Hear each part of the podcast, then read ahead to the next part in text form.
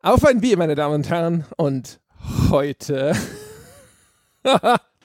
heute können wir Ihnen ein ganz besonderes Thema präsentieren. Und zwar folgendes. Wir hatten eigentlich vor, heute was ganz anderes zu machen und mhm. jetzt ist uns der Jochen krank geworden. Kurze ja. Zeit. Vorher hat sich vielleicht den Magen verstimmt und er hat uns erzählt, ja, dass er kotzen musste. Und auch noch so, er hat auch noch Details geliefert, also worüber und solches, also welche Objekte in Mitleidenschaft gezogen wurden. Und da haben wir uns gedacht, spontan wie wir sind, weil wir die Herausforderung lieben, wir machen mal eine Folge, wir nennen sie zum Kotzen und sprechen über die äh, große, weite Welt des Übergebens. Und dafür mit mir hier und heute für Sie zuständig ist Sebastian Stange. Hallo Sebastian. Hallo André, äh, ich bin stolz, ich freue mich, äh, bei diesem Podcast Teilhabe zu besitzen. Oh Gott, ich kann auch nicht mehr sprechen, merke ich gerade. Ja, schön, oder? Äh, geht's dir auch so, ne? Kaum hat man es mal ausgesprochen, was wir uns vorgenommen haben, schon wird es einem ein bisschen peinlich. ja.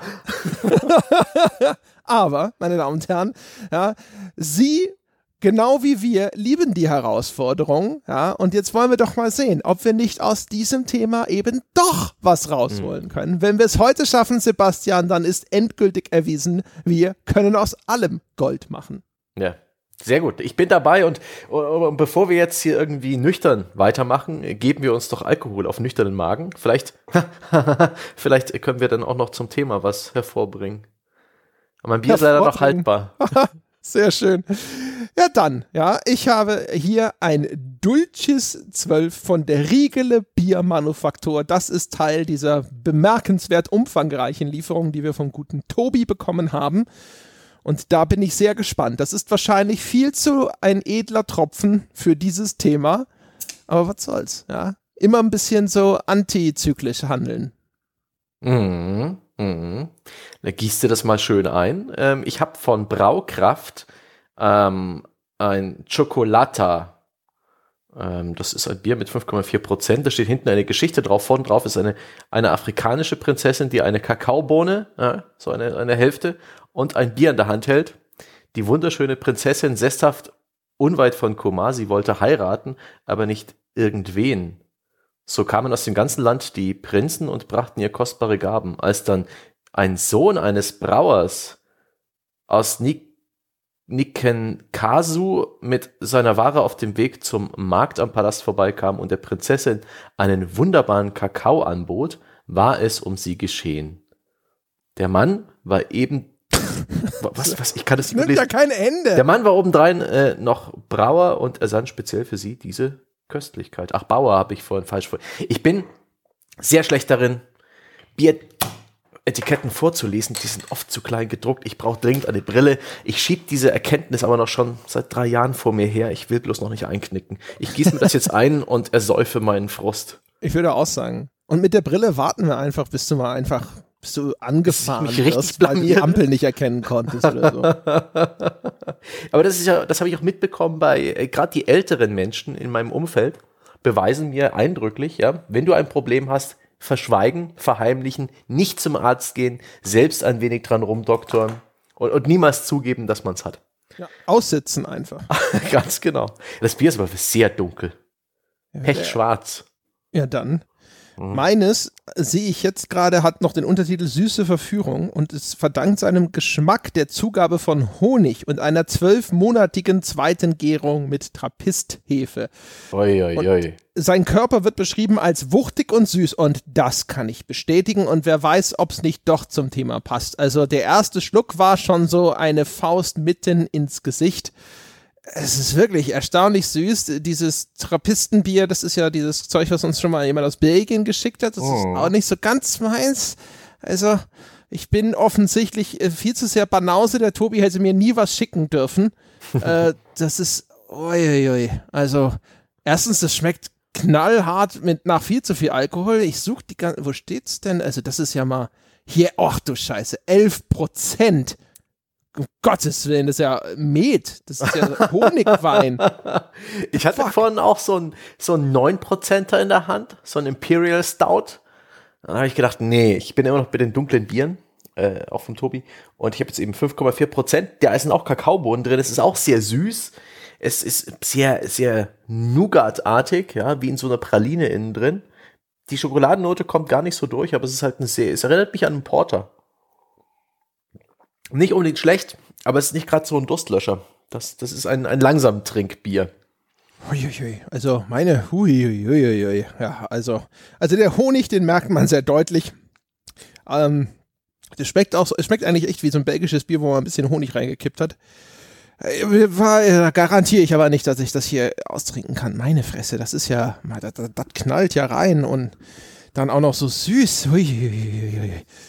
Da bin Ach ich ja. Gott. Hm? Dann reden wir doch stattdessen über erbaulichere Dinge. Reden wir über, über, über das Kotzen, über ja. das, das Übergeben, ja. das Erbrechen. Ja, das also, Reiern, dir, das Spucken, das Göbeln, das Speien, ja, den Ulrich rufen. Eine, eine, eine, das haben meine Eltern damals verwendet, den Begriff. Das kannte ich noch nicht. Das ist schön, den Ulrich rufen. ja, sehr schön. Fangen wir an. Meine Damen und Herren, Sie sitzen vielleicht da und stampfen gedanklich ein bisschen mit dem Fuß auf und sagen sich, nein, so geht das doch nicht. Diese Verlegenheitslösungspodcasts, ja. Damit ist Schluss. De-Abo, Ein-Sterne-Bewertung. Aber halt, halt. Wir haben uns das überlegt. Wir haben einen Plan. Folgenden Plan. Wir haben uns nämlich gedacht, hey, wenn wir eine Folge unter dem Motto zum Kotzen machen, dann können wir erstens drüber sprechen, wo wird denn gekotzt in Videospielen? Zum zweiten können wir drüber sprechen, wo sind Videospiele denn im wahrsten Sinne des Wortes zum Kotzen? Also erstens, wenn sie besonders eklig sind und zum zweiten können wir vielleicht mal ganz kurz über das Thema Motion Sickness und VR Sickness sprechen. Und dann haben wir uns gedacht, hängen wir da noch einen fluffigen, schönen Teil hinten dran, den wir zum Kotzen nennen, wo wir über Dinge sprechen, die wir gerade aktuell zum Kotzen finden. Und flupp, jetzt fällt es ihnen ein bisschen wie Schuppen von den Augen. Mein Gott, das ist ja genial. Genau das haben wir auch gedacht und dementsprechend haben wir uns gedacht, genau so machen wir es. Ja, wir laden sie jetzt alle rein in unseren Reisebus zu einer Sightseeing-Tour durch die Welt des Kübelns. Und deswegen äh, die Fotoapparate raus, rechter Hand, meine Damen und Herren, die erste Sehenswürdigkeit. Äh, wir sprechen zum Eingang erstmal darüber, wo gibt's das denn in Computerspielen? Wo wird sich da übergeben? Das erste, was mir einfällt zum Beispiel, ist ja, dass es durchaus Videospiele gibt, in denen das Reihen in der ein oder anderen Art eine, ein Spezialangriff ist. Also Mortal Kombat legendärerweise zum Beispiel hat ja eine Figur namens Reptile, das ist so ein Mhm. Typischer Mortal Kombat Copy and Paste Ninja. In diesem Fall ist er grün. ja. ja. Und darunter verbirgt sich aber ein Echsenmensch. Und ähm, äh, also erstens konnte Reptile immer so Säure spucken, aber er hat auch Finishing Moves zum Beispiel, wo er dann auf einen draufspringt und ihn dann halt vollkotzt und dann ätzt ihm das so das Gesicht weg. Ja, das ist sozusagen der Ausgangspunkt. Wie ist äh, uns bislang das Erbrechen im Videospiel begegnet? Und Sebastian, ich habe schon vorab gesehen, dass das Übergeben im Videospiel ist ja Teil deiner Kindheitserinnerung. Mhm. Also äh, bei dem Begriff ist mir sofort wieder eine Szene eingefallen, eine Renderszene aus dem uralten Spiel. Gott, ich habe jetzt gar nicht nachgeschaut, aus welchem Jahr. Normality heißt das. Das dürfte Gott Ende der 90er gewesen sein. Ein Adventure mit einer Ego-Perspektive und einer Doom-ähnlichen Engine. Also alles Sprites, aber eben keine Gegner, sondern sehr viele Objekte und Voice-Over und dazwischen kleine Renderfilmchen. Das ging um irgendeine dystopische Gesellschaft. Ich habe damals die Demo hoch und runter gespielt, die war auf irgendeiner Heft-CD drauf und habe das total cool und lustig gefunden. Und da gab es eben in dieser Demo eine Szene, wo dieser Typ, den man spielt, in seinem Apartment eine Harpune aus der Badewanne zieht dann kommt dann irgendwie eine grüne Wolke Abgase in sein Gesicht und er rennt ins Wohnzimmer und kotzt da auf den Boden. Das war für mich damals der Shit. Ich fand das erstens technisch beeindruckend, äh, unglaublich lustig, gewagt, ja, ne? Äh, Fäkalhumor. Das war 100% meins. Das war meine Lieblingsdemo damals. Ich habe dann irgendwann lange später auch das finale Spiel irgendwann gespielt. Das war dann auch gar nicht mehr so gut. Der, der Vertical Slice, ja, der erste Level, es war gefrontloaded. Ähm, der Einstieg, der eben auch die Demo darstellte, war cool genug. Und als ich es jetzt äh, raussuchte, fieberhaft, nachdem diese Erinnerung wieder in meinem Kopf nach oben geschwommen ist, wie in so einem Eintopf. Und mein Gott, habe ich das Spiel anders in Erinnerung. Das sieht erst, das sieht ja total scheiße aus.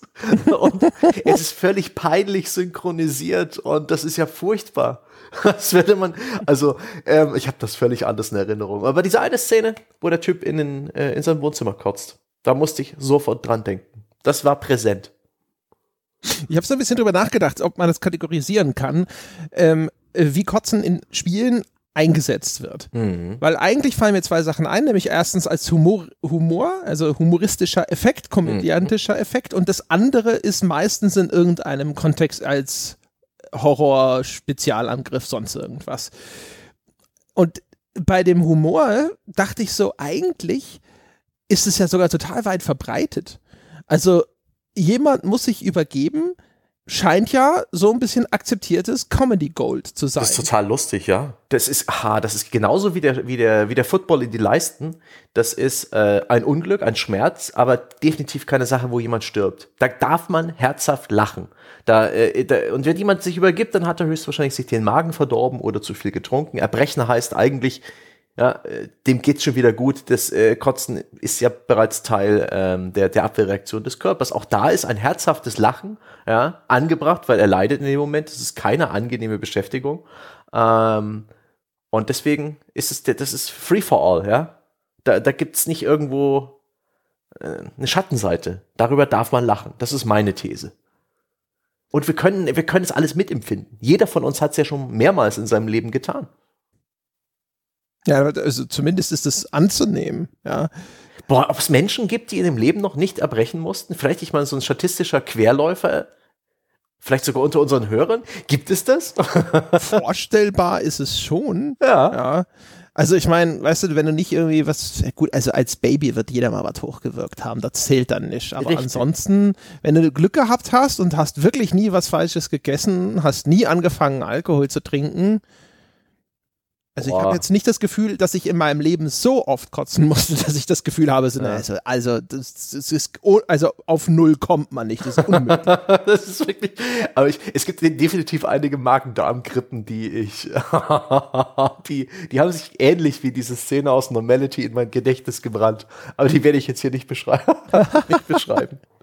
Ich habe auf jeden Fall so ein bisschen, weißt du, im Film habe ich das Gefühl, ist es auch immer ähm, als so ein, so ein Kontrastmittel. Also Humor ist ja auch gerne mal, wenn sich jemand an einem an sich mit Dekorum verbu äh, verbundenen Moment total daneben benimmt. Und wenn jetzt also zum Beispiel äh, hier, wie heißen denn die, die, die, die, die nicht, äh, Gott, wie heißen denn die? Heißen die Brautmädchen? Wie heißen denn die, die, die die Braut bei einer Hochzeit begleiten? Brautjungfern, glaube ich. Brautjungfern, genau. Wenn da eine, weißt du, überall ist alles schön ausgeschmückt. Es ist noch eine Kirche, wo man auch noch sozusagen angehalten ist, sein bestes Betragen zur Schau zu stellen. Alle Leute haben sich schick gemacht und rausgeputzt mhm. und dann muss jemand kotzen in irgendeiner romantischen Komödie. Also das ist halt einfach diese, dieses Kontrastmittel. So, oh mein Gott, wie peinlich. Fremdschämen an sich ist ja auch so ein Ding, was so ein bisschen schwankt zwischen einem Gefühl, was vielleicht geradezu unangenehm sein kann, aber manche Leute sitzen halt auch da und dann überspringt es diese Schwelle zu, mhm. ich lache. Ja. Äh, mein Gott, kotzen, das übergeben, das ist auch gleichzeitig richtig schön eklig. Das ist schon ein Stück weit extremer als Humor. Damit ähm, überschreitet man auch Grenzen, damit schockiert man. Das ist auch ein toller Moment, äh, damit Humor funktioniert. Auch im, im, im Film beispielsweise ist das Kotzen dann ja mit ähm, fantastisch hohen Flüssigkeitsmengen und Spezialsprühdüsen, die neben den Gesichtern der Schauspieler hängen, auch gern etwas überrealistisch dargestellt. Und das ist dann wieder ähm, un unfassbar lustig. Das gibt also tatsächlich alleine in diesem kleinen Vorgang ähm, ein gutes Spektrum, wie man das nutzen kann, einfach um Lache zu gewinnen. Oder man denke als Kotzen, als Running Gag in South Park. Stimmt, ja. Also im Film zum Beispiel, da muss ich immer, es gibt diese Parodie von äh, Der Exorzist mit Leslie Nielsen, ich weiß nicht, wie die heißt. Boah. Auf jeden Fall, da haben sie halt auch in die Szene aus der Exorzist, wo das Mädchen kostet, haben sie da halt völlig überzeichnet, ja. Und dann reiert sie halt auch in einem, einem Strahl wie aus einem Feuerwehrschlauch und zwar wirklich über Sekunden, ja, endlos das, hintereinander. Das ist lustig. Oder eben die Szene bei Family Guy, als sie ähm, irgendwie alles zusammen Brechmittel nehmen. Ja, ähm. oder wenn, wenn, wenn Peter als Mary Poppins die, die Kinder versehentlich umbringt und dann muss er kotzen. Na, oh mein Gott, das ist, das, ist du schon wieder eines der dunkelsten Beispiele, die diese Serie je hervorgebracht hat. Aber sind so wir nicht ein Spiele-Podcast? Hm? Ja, aber um, um, uns dem Thema zu nähern, äh, ich kann jetzt, also wir müssen es nennen, es ist unvermeidlich, wenn es ums Thema Reihen und Übergeben geht, äh, Postal. Postal benutzt mhm. nämlich genau so mhm. und zwar alles, alles an Ausscheidungen. Alles. Ja, also du kannst ja in dem Spiel, das haben wir auch schon mal an einer anderen Stelle schön ausgeführt, aber man kann ja auch pinkeln, ja, und da ist Geschmacklosigkeit ist quasi Teil des Humorrezepts, die Grenzverletzung, ja, dieses und was in dynamischen Systemen häufig dann sogar noch besser besser funktioniert, ist so ein bisschen mein Eindruck, dieses, äh, oh mein Gott, das geht. Ja. Ähm, und wenn man halt Leute in Postal zum Beispiel anpinkelt, dann müssen sie kotzen. Wenn überall Leichen rumliegen, müssen sie kotzen. Und man erkennt halt sehr deutlich, dass halt auch da sich der Entwickler gesagt hat, wenn ich meinem NPC, meiner KI beibringe, sich zu übergeben, Comedy Gold. Mehr muss ich eigentlich gar nicht machen. Mhm. Ich kenne es auch ansonsten vor allen Dingen vom Hauptcharakter. In der Regel Rollenspiele oder irgendwelche etwas offeneren, sandboxigeren Spiele, wo es in irgendeiner Form ein Alkoholsystem gibt, das dann ganz gern mit dem Kotzen endet, obwohl ich da auf die Schnelle kein Beispiel parat hätte, wo ich es definitiv wüsste. Oh, konnte man in GTA 4, äh, wenn man es War das hat? GTA 4? Ich weiß es nicht. Ich weiß, dass man so besoffen sein konnte in GTA 4, dass du halt, die Steuerung war dann total furchtbar. Mhm. Der ist dann halt auch hingefallen und alles. Ja. Jetzt weiß ich nicht mehr, ging es so weit, dass sich dann Nico Bellic auch mal so richtig herzhaft irgendwo, ob er den Ulrich gerufen hat. Ja. Hm. Aber das auch das ist ja eher komödiantisch dann ja. in dem Moment. Es, es dient auch ein Stück weit noch einem, Gott, einem Effekt. Da wird ein Status angezeigt, aber den vermittelt dir das Spiel, auch in Rollenspielen und sowas, äh, auf andere Art und Weisen. Ähm, ja, ein, ein netter Akzent, könnte man sagen. Ähm, ansonsten sind mir halt noch Gegner eingefallen. Gegner kotzen auch ganz gern in, ja, in Action- oder Horrorspielen. Man denke an den Glatten, den Fresser in Dantes Inferno. Genau. Oder auch. Schwellen erbrochen hat. Äh, in Left 4 Dead gibt es, glaube ich, eine Gegnerklasse, die konnte das auch. Das war mhm. Bitter wahrscheinlich. Also, ich nehme es schwer an, dass die das gewesen sind. Ähm, es gibt noch wo, verflixt nochmal, wo war denn das? Da gab es auch so einen Gegner, der halt auch so wirklich im Strahl als Angriff kotzen konnte. War das in Killing Floor?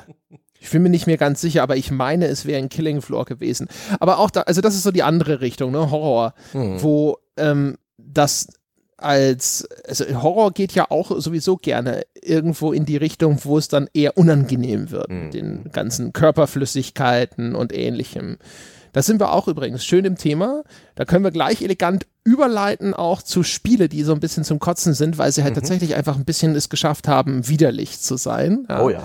Aber um da dabei nochmal kurz zu bleiben, das ist ja eigentlich auch ein ganz interessanter Aspekt, ähm, weil so beim Horror geht es ja darum, dass du häufig hast du irgendein Monster, das eine Aversion auslösen soll. Also es, es sieht meistens schon mal scheußlich aus, damit du schon mal, also egal was es mit dir tut, wenn es dich erwischt, ja, es, ist, es sieht schon so aus, dass du sagst, und selbst wenn es mir nur auf den Fuß tritt, möchte ich eigentlich nicht, dass es mich erwischt, ja. Und ähm, um das, um diese, diese, diese Abwehrhaltung, die der Zuschauer, der Betrachter oder in unserem Fall der Spieler automatisch einnimmt, noch zu verstärken, geht man halt in diesen äh, Bereich des, des Unhygienischen. Bei Zombies und sowas kommt ja gern noch hinzu körperlicher Verfall als etwas, was so eine Urangst auslösen soll.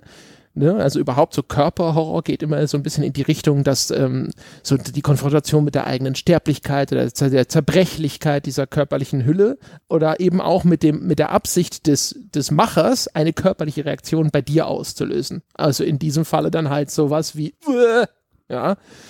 Und da, dafür eignet sich dann Kotzen natürlich, ne? um halt Ekel mhm. beim Betrachter auszulösen. Absolut.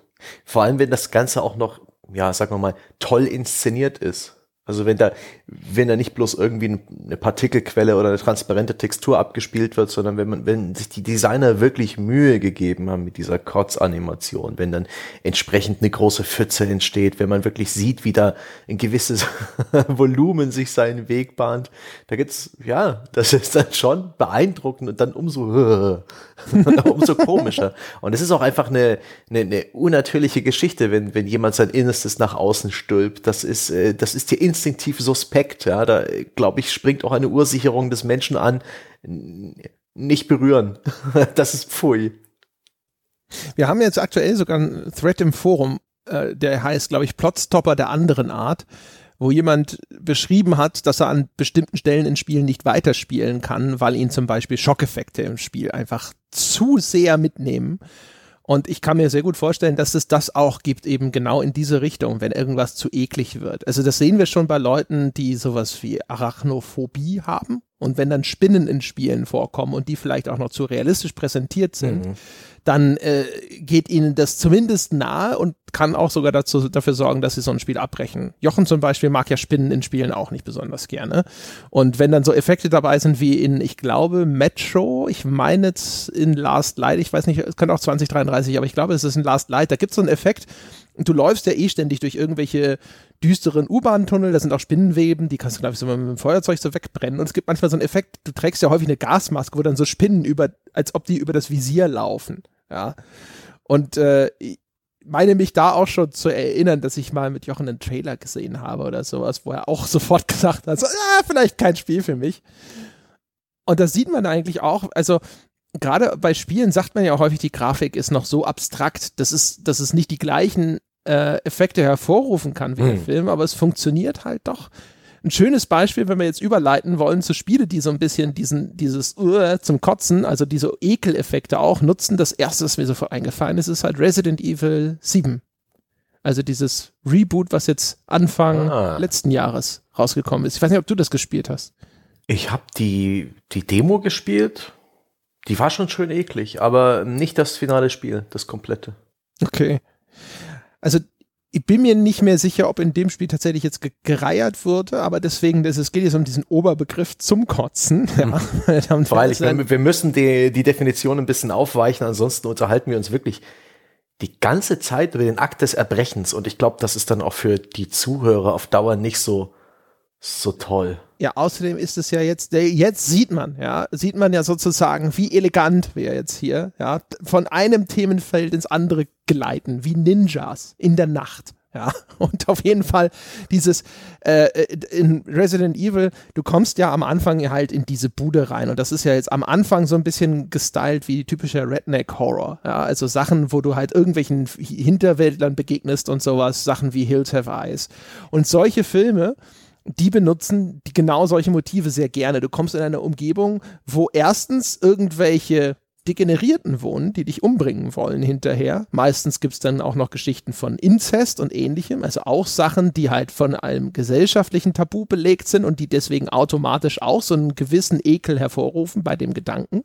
Und äh, Leute, die missgestaltet sind und du, die leben dann in einer Umgebung, die halt hygienisch katastrophal ist. Und das, das ist alles, das, dessen bedient sich halt Resident Evil in, in diesem, diesem Reboot. Mhm ähm, wo du irgendwo hinkommst und die Kühlschränke sind halt verschimmelt und die Wände natürlich genauso und es liegt irgendwo verdorbenes Essen rum. Fliegen summen, Fliegen als so der Indikator für hier ist etwas verdorben, hier ist etwas äh, Verrottendes oder sonst irgendwas, ja. Biologische Masse zerfällt irgendwo vor sich hin. Ja. Und das ist wirklich so ein Spiel. Du kommst da rein und du bist in dieser Spielumgebung und du hast wirklich so das Gefühl, du willst deinen Laptop nicht anfassen, weil du Angst hast, das Gefühl könnte pelzig sein. ja, das stimmt schon. Ja, wo man diesen einen Topf aufmacht in, in, in der Einstiegsszene und da sind auch nur so Eingeweide und Fliegen drin. Herrlich. Und da gibt's ja auch dieses ekelhafte Abendessen mit der Familie. Ja, wo so, so auch so Eingeweide, Gedärme oder sowas mhm. gegessen werden. Also alles, vor allem natürlich irgendwie roh, ja, also es sieht nicht mal gekocht aus, ist nicht so, ja, eine ne saure Lunge, ne? Oder sowas.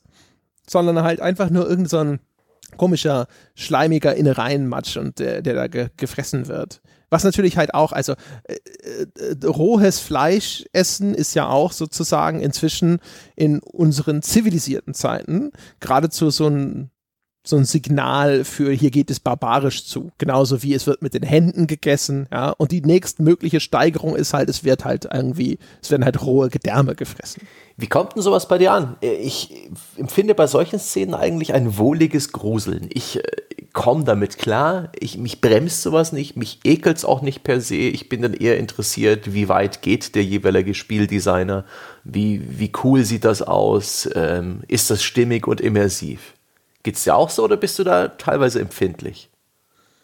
Relativ wenig. Also ich habe ja in meinem Leben schon sehr viele Horrorfilme gesehen und also gefühlt ist der der Grad der, des, des, des, des Widerwillens beim Film noch höher, wenn der halt jetzt also halbwegs Budget hatte. Da ist tatsächlich, finde ich, die, Darstellung des Computerspiels immer noch eine Entlastung, zum einen. Und zum anderen bin ich da nicht allzu sehr squeamish. Also es kommt halt echt drauf an. Es gibt ja zum Beispiel von Peter Jackson, ja, das dunkle Geheimnis des Peter Jacksons, des Regisseurs von Herr der Ringe und so, ist ja, dass er früher diese Low-Budget-Splatter-Filme gemacht hat. Bad Taste und äh, wie heißt der andere, der viel bekanntere? Brain Dead, genau. Und ähm, in Bad Taste zum Beispiel gibt es eine Szene, da stellt, das ist wie auch in so einem Kaff in Neuseeland, wo sich dann rausstellt, dass irgendwo Aliens gelandet sind. Und diese Aliens reiern dann alle in so einen Bottich und dann wird das so als die Delikatesse des Abends rumgereicht, dass alle davon trinken müssen. Und der menschliche Protagonist hat sich dort eingeschlichen und darf nicht auffallen. Ja, und muss dann halt dieses Zeug trinken, wo man vorher gesehen hat, dass da reingereiert wurde. Und obwohl das auch wirklich also, das ist halt so ein komischer blauer Brei. Sieht aus, als ob man halt einen dünnen Babybrei blau eingefärbt hat. Also diese, die, die, die Flüssigkeit, die der Typ da trinken muss, ist per se nicht eklig, aber dadurch, dass du diesen Produktionsprozess, du hast gesehen, wie die Wurst gemacht wird, ja. Das fand ich furchtbar damals. Das war echt so, in einem Film, der davon lebt, dass er ständig irgendwelche Widerlichkeiten begeht, war das das, wo ich gedacht habe, so, oh, das muss doch jetzt nicht sein. Leute durchsägen und so, okay, aber jetzt gehen wir einen Schritt zu weit. Und das habe ich schon so, aber das ist halt irgendwie, auf so eine kindliche äh, Art, äh, muss ich sagen, genieße ich es ja, wenn, wenn Spiele oder Filme tatsächlich so eine Reaktion bei mir provozieren können. Weil man ja, ich weiß nicht, das ist halt alles so. Ich nehme das nicht ernst, glaube ich. Vielleicht ist es das hat auch für mich ein bisschen was mit Timing zu tun. Wenn, ähm, wenn ein Spiel das halt mal komplett übertreibt mit der Gewalt, man denke an so Finishing Moves in manchen Spielen, wo man dann auch so denkt, oh, oh, Kratos, was ist los mit dir?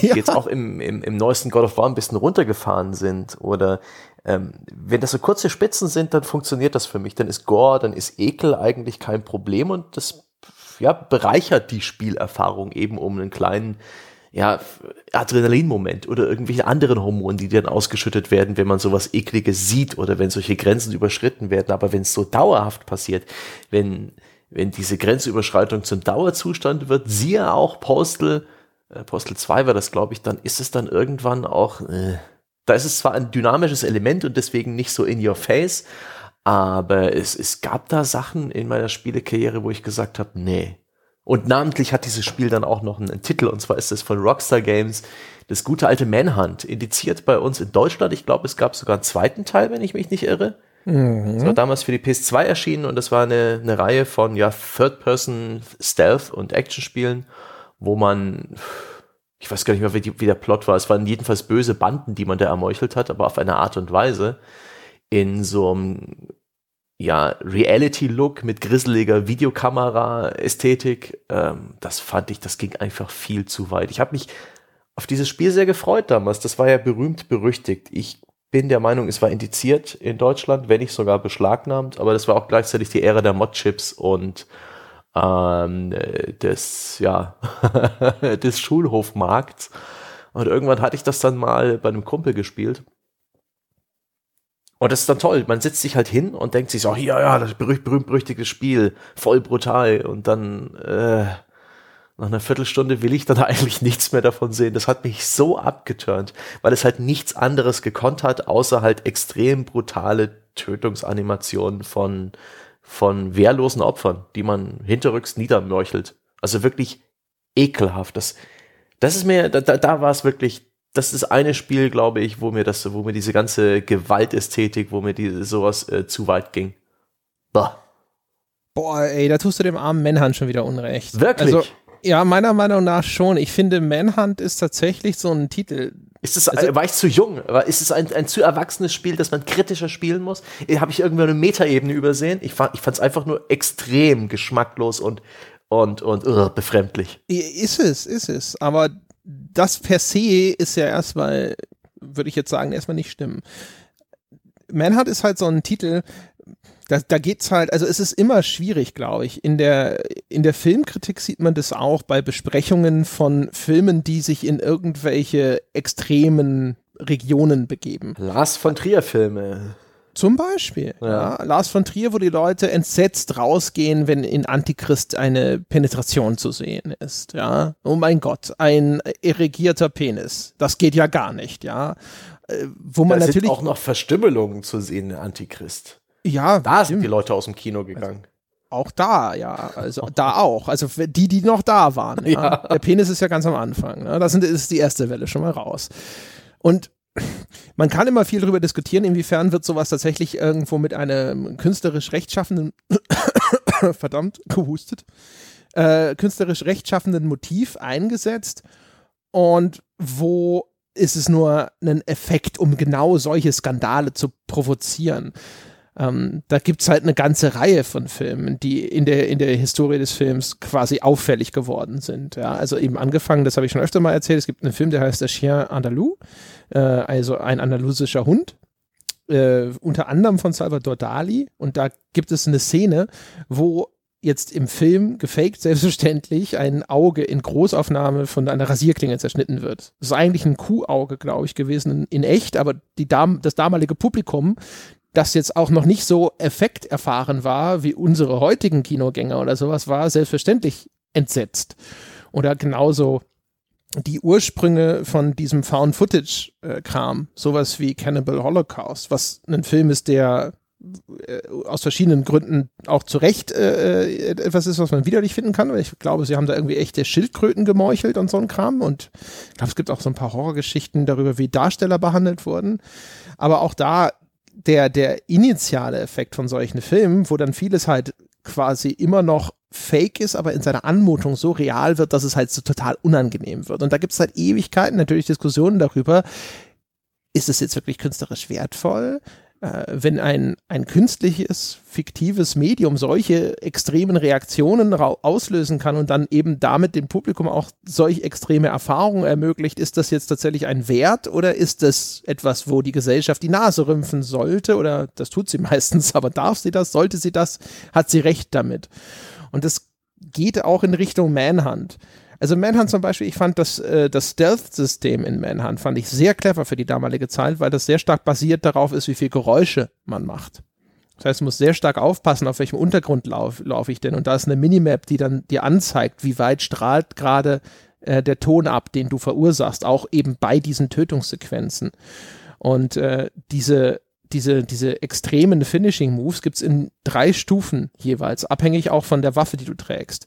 Und die höchste Stufe löst du aus, indem du quasi lange genug hinter dem Gegner bleibst. Also als ein Anreizsystem finde ich das auch extrem clever für ein Stealth-Spiel zu sagen, wenn du es schaffst, hinter deinem ahnungslosen Opfer so lange unentdeckt zu bleiben, also über Sekunden hinweg, ja. dann kannst du sozusagen diese radikalste Form ausführen. Das hatte ich auch noch in Erinnerung. Aber das ist dann halt auf diese, ja, ja stimmt, Spielmechanik ist gar nicht so schlecht. Da steckt schon Überlegung dahinter und ein Stück weit äh, Polishing und ein paar gute Systeme, aber es, es dient halt einem gewissen Zweck. Der ist nichts für mich. Ich meine auch nicht, dass das Spiel verboten gehört es ist genauso vielleicht so wie diese Exploitation-Welle beim Kino, wo halt alle Extreme ausgetestet wurden, vielleicht ein wichtiger Moment für die Spielebranche gewesen, als Rockstar einfach mal halt diese Grenze ausprobiert hat. Aber in dem Moment war es äh, für mich einfach nicht mehr, nicht mehr cool. das ist wirklich der einzige Fall. Ja, vielleicht noch ein anderer. Da geht's mir ja ums Prinzip und zwar die neuen Tomb Raider-Spiele, insbesondere das, das Tomb Raider Remake von 2012. Wann war das? Grob. Ja. Let's, let's uh, say it is. Könnte auch 13 gewesen sein. Ich hätte aus dem Bauch raus 13 gesagt. Sagen wir 13. weiter, ich google. Ja, nein, das müssen wir auch nicht auflösen. Es ist völlig egal, wann es rauskam, aber es war das Intro des Spiels, das, die, die, der lineare Intro-Abschnitt bestand aus Lara Croft, wie sie fällt, stürzt, wie sie blutet, wie sie äh, auf ekelerregende, wirklich ah, unangenehme Art und Weise hat, aufschlägt auf Steinen, auf, auf Schutt, wie sie sich mit irgendeinem Stock oder einem Metallstück im Abdomen wiederfindet, wie sie leidet, wie sie blutet, wie sie, wie sie wimmert, das fand ich furchtbar. Torture Porn, ja, das ist so ein Oberbegriff, den, den, ich da irgendwie empfunden habe dafür. Das ist wirklich auf pornografische Art und Weise hat man die arme Lara leiden lassen am Anfang. Auf völlig übertrieben. Und auch so in, einem, in so einer Dissonanz zu dem, was ich von dem Spiel erwarte, nämlich eine, eine taffe äh, Protagonistin, die ja auch ähm, im Anfang des Spiels so große Probleme damit hat, das erste Mal einen Menschen zu töten, was man dann im Spielverlauf sehr viel öfter tut, was, was auch nicht passt und viel zu viel. Man kann ja gern mit einer Damsel of in Distress beginnen, mit einer, mit einer, ja, mit einer Notlage. Aber das war, die haben es einfach sowas von übertrieben. Das fand ich, das fand ich so abtörend. Das hat mir, das hat mich, das hat dazu geführt, dass ich diese Spielereihe äh, seit dem Reboot nicht mehr gespielt habe. Ha. Ach krass. Ja. Das ich hatte ja, überhaupt okay. keinen Bock darauf. Das fand ich so mit dem Holzhammer und das war wirklich etwas, das wollte ich in dem Moment nicht sehen. Das hab, das, ich weiß nicht, das, das, das mag ich nicht, wenn, wenn so mit meiner Figur umgesprungen wird. Ich mag sowas lieber in linearen äh, Erzählungen, wo ich nicht mit interagiere großartig. Dann bin ich nicht schuld dran, dann äh, kann ich mir meinetwegen auch ein Kissen vors Gesicht halten, wenn ich eben so Tour de France Filme schaue, sowas wie ähm, nach mit äh, The Revenant zum Beispiel. Eine ganz markige Geschichte, wo es auch jemandem sehr, sehr schlecht geht ein Großteil des Films lang. Ähm, oder ja. in, in, in, Buchform. Äh, mit, Im Buchpodcast werden es einige unserer äh, Bäcker bereits gehört haben. Ähm, The Knife of Never Letting Go von Patrick Ness. Ich, auf Deutsch heißt es irgendwie völlig anders. Ähm, ist auch eine absolute Tour de Force, wo, wo es den Protagonisten eigentlich die ganze Zeit sehr, sehr schlecht geht. Und das äh, ist mitreißend und toll. Aber als Videospiel will ich äh, eine andere Figur spielen, will ich äh, Empowerment, will ich äh, ja fähig sein und das ist das Spiel ja letztendlich auch. Und letztendlich upgradet man da seine Spielfigur, die immer tödlicher wird und da ist dieser Einstieg völlig doof und falsch und ach, das hat mich wirklich aufgeregt damals. Boah, so viel. Äh, jetzt müssen wir aber erstmal, lass uns mal nicht weiter galoppieren, sondern verweilen. Dass wir, ja, ja. Das ich wollte mich bloß kurz auskotzen. ähm, köstlich. ähm, also vielleicht noch, noch mal abschließend zu, zu Manhunt. Ähm, ich kann jeden verstehen, der sagt, das geht mir zu weit. Also in Manhunt gibt es, glaube ich, ein, zwei von diesen Stealth-Kills, die fand ich auch zu viel für meine, meinen, meinen Gaumen sozusagen. Äh, insbesondere erinnere ich mich, man konnte als Waffe eine Plastiktüte und eine Glasscherbe. Jupp, Jupp. das war bei mir auch wirklich exakt der Punkt, wo es zu spät war. Ja, Boah. und das war, das war, also vieles davon ist halt eigentlich typisch übertriebene Videospielgewalt, so, ne, Kopf ab oder weiß der Geier was oder Eisenstange ins Gesicht oder sonst irgendwas. Es klingt alles übrigens immer ganz, ganz schrecklich, wenn man sowas erzählt. Man merkt mal wieder, der, der Diskurs über Computerspiele, wenn man einfach nur stumpf nacherzählt, was dort gerade geschieht. Oh ja. ja das, da wirken wir alle wie Psychopathen. Ja, das ist ja das, was in der Killerspieldebatte damals so fatal gewesen ist, dass man sagen konnte, die spielen dann den ganzen Tag Spiele, ja, wo Leute mit Kettensägen zertrennt werden oder weißt du, und dann hier Eisenstange vor den Kopf ist ja noch das harmloseste und das ist das ist alles faktisch so korrekt gewesen, ja. Nur die Spielerfahrung gibt nicht wieder, was an Bildern in, im Kopf des Uneingeweihten entsteht, ja. Und bei Manhunt war das meiste davon, finde ich, auch auf eine Art und Weise übertrieben und abstrakt, dass ich das tatsächlich eher so äh, konsumiert habe, erstmal wie in Mortal Kombat. Und ein Mortal Kombat ist bei mir eigentlich eine einzige Abfolge von diesem Oh mein Gott, ja. Er hat sich in einen Drachen verwandelt und hat ihn in zwei Hälften gebissen. Und das ist, das ist Unterhaltung. Das ist äh, reine Gewaltästhetik die dann auch bei mir so ankommt, dass ich da sitze und denke, ach Gott, das ist übertrieben, das so, so, ist so absurd, was hier gerade geschieht, dass das bei mir wie, also quasi in den Humorbereich übertritt. Ne? Das ist dann wie bei den Three Stooges oder sowas, wenn jemand, keine Ahnung, äh, eine Torte ins Gesicht kriegt oder sonst irgendwas oder auf eine auf die Gartenhake getreten, die dann hochkommt und in, ihm ins Gesicht ja. oder sowas. Ne? Wer aber das mit der mit dieser Plastiktüte, da zieht er ihm die Plastiktüte über den Kopf und erstickt ihn damit. Das ist dann sozusagen der Einzelne und dann gibt es noch den Fortgeschrittenen, wo er ihm damit sozusagen auch die Luft abschnitt und dabei ihn mit dieser Glasscherbe ersticht in den Magen. Und das war so auf eine Art und Weise realistisch, dass das für mich diese Grenze überschritten hat, wo es dann unangenehm wurde. Aber auch da muss ich ehrlich sagen, dass Gewalt in einem Spiel, die ich selber ausübe, auf mich diesen Effekt hat, finde ich jetzt erstmal per se äh, nur bemerkenswert. Vielleicht schon lobenswert. Insofern hm. ist Manhunt für mich da immer noch ein Einzelstück, wo ich da sitze und denke so, aber ist das wirklich etwas? Also es, es löst offensichtlich automatisch Kritik aus, weil du, du, du siehst das und es löst bei dir diesen Widerwillen aus. Du denkst so, mein Gott, ist ja entsetzlich. Und die, die nach außen getragene Botschaft, die dabei entstanden ist, ist sehr häufig dieses, das ist entsetzlich. Und deswegen ist es schlimm, dass die Entwickler das gemacht haben.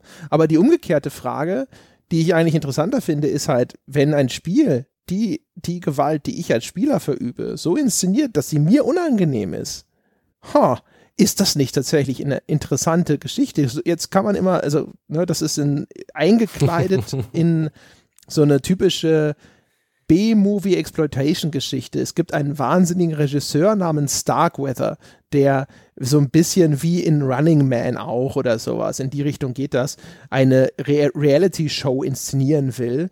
Und äh, der zwingt dich dazu, weil er deine Familienangehörigen, glaube ich, auch in seiner Gewalt hat und weil er halt diese ganzen, glaube sind irgendwelche irgendwelche Straßengangs, die dann für ihn arbeiten oder aus irgendeinem Grund sind die jedenfalls hinter dir her. Das heißt, erstens, du bist in so einer Selbstverteidigungssituation, du bist irgendein Ex-Knacki, du hast irgendwie keine Chance, dich an irgendeine ohnehin nicht vorhandene Autorität wie die Polizei zu wenden und es bleibt dir nur der Kampf ums nackte Überleben. Das ist so das Szenario, das das Spiel dafür aufmacht, um deine Handlungen so einigermaßen zu legitimieren. Und das ist halt einfach eine typische B-Horror-Geschichte. Deswegen auch die Inszenierung mit dieser VHS-Optik zum Beispiel. So alte Exploitation-Horrorfilme werden da zitiert. Bis hin eben zu so grafischen Effekten oder auch die Verpackung des Spiels war eine VHS-Kassette. Die Verpackung war einer VHS-Kassette nachempfunden. Hab mir das damals extra aus den USA mitgebracht. Aber ich fand es zumindest etwas, was interessante Wege bestritten hat, die so ein Computerspiel für mich noch nicht bestritten hatte oder nicht so effektiv zumindest. Das kann ich bestätigen. Das, ich, ich kritisiere auch nicht das Spiel, ich, wo ich damals vielleicht nicht wirklich überzeugt war davon, dass es das gebraucht haben muss. Ich habe einfach nur in dem Moment festgestellt, das ist nichts für mich. Weil auch die Gewalt da anders bei deinem Beispiel, anders als bei deinem Beispiel Mortal Kombat nicht so nicht so dieses Erlösende hatte. Mortal Kombat ist halt ein Prügelspiel, das ist sehr stressig und das sind diese kleinen Spitzen der von Gore und Gewalten, die Finishing Moves, eher so die Belohnung. Ja. Da muss man nicht mehr irgendwie äh, aktiv spielen, kann sich zurücklehnen, über, die Gewalt lachen, schmunzeln, bis hin zu den X-Ray Moves aktuell. Das sind diese kurzen Atempausen, die auch noch äh, völlig übertrieben inszeniert sind. Aber da war das eben keine Atempause für mich, sondern die Stealth-Spiele machen mich ohnehin schon extrem nervös und verleihen mir in dem, in dem Fall auch durchaus ein unangenehmes Gefühl. Das war ein relativ stressiges, stressiges, bedrohliches Spiel, auch mit dieser Inszenierung, mit der du gesprochen hast.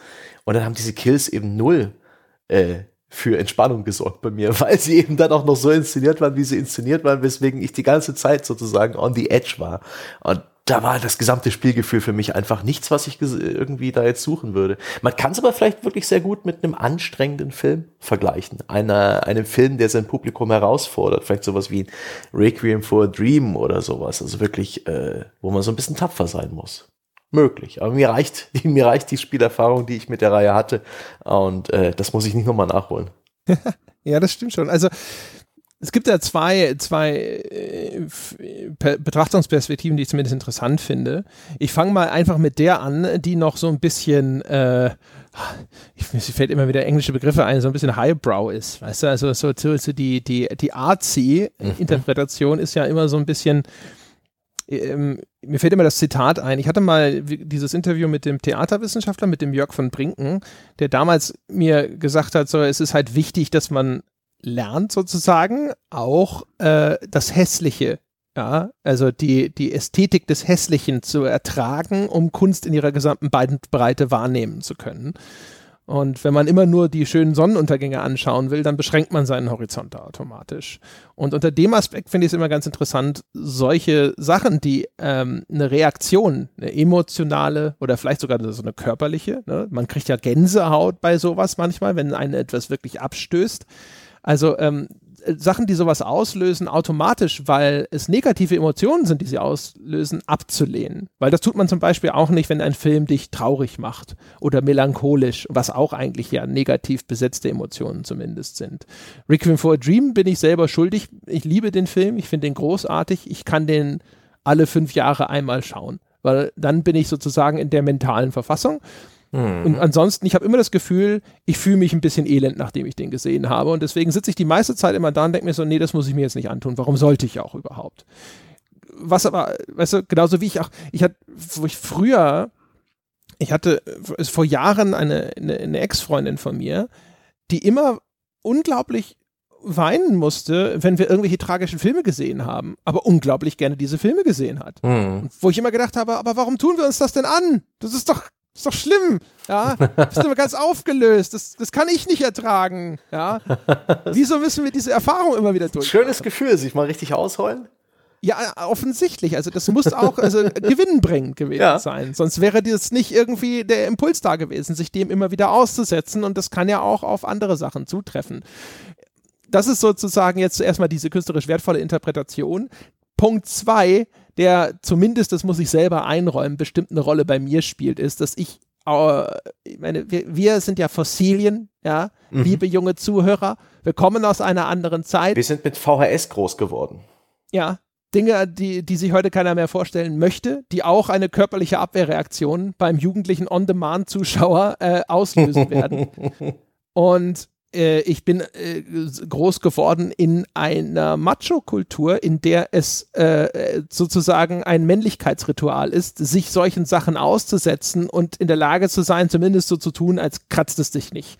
Und ich befürchte, dass das Spuren hinterlassen hat. Also solche Filme wie Hostel, also das, was jetzt tatsächlich unter diesem Begriff Torture Porn fällt, yep. ähm, die habe ich alle gesehen. Wirklich? Ich finde find nicht einen davon gut. Hostel ist ich, riesiger Scheiß. Das sind sie, aber ich äh, habe im, im letzten Drittel des ersten Hostel ähm, die DVD wieder rausgenommen und beschlossen, okay, das ist nichts für mich. Bullshit. Du hast dir die echt angeschaut, alle. Ja. Also Boah. zumindest bis zum Trottel. Also eins und zwei bin ich sicher. Gibt es einen dritten? Ich glaube, es gibt einen dritten. Ich weiß es nicht. Ich weiß bin es nicht aber ich glaube ja. Ich meine drei gesehen zu haben. Ist ja auch wurscht. Auf jeden Fall, das sind Scheißfilme. Ja, also wirkliche Scheißfilme. Insbesondere der erste. Der zweite ist dann tatsächlich wenigstens ähm, von der Inszenierung. Also der hat eine ziemlich gute, gute Bildsetzung manchmal, finde ich zumindest. Da gibt es so eine so eine, wer, wer, war das, die immer angeblich irgendwie in Jungfrauenblut oder sowas gebadet hat? Lucrezia Borgia oder so? Keine Ahnung, ich bin, äh, ich, wir reden eh viel zu viel über Filme. Egal, auf jeden Fall so eine Szene ist in dem Film nachempfunden. Wurscht. Ja, auf jeden Fall, äh, und die habe ich halt gesehen. Also, und auch wahrscheinlich auch, weil sobald ich halt mitkriege, so, oh, das ist jetzt ein besonders extremer Film, irgendwas in mir sagt so immer so, ja, den müssen wir wohl gucken. und ich bin der Meinung, das kommt halt daher, das dass das witzig, damals so ein Ding war. Äh, dass ich schon eher schneller gelernt habe, dass ich auf diese extremen Filme verzichte und sie mir halt nur sehr, sehr ausgewählt, wenn mich wirklich die Muße packt, mal gönne oder wenn ich irgendwie äh, die Gelegenheit habe, das mit einem Kumpel zusammen geteiltes Leid, das halbes Leid zu schauen.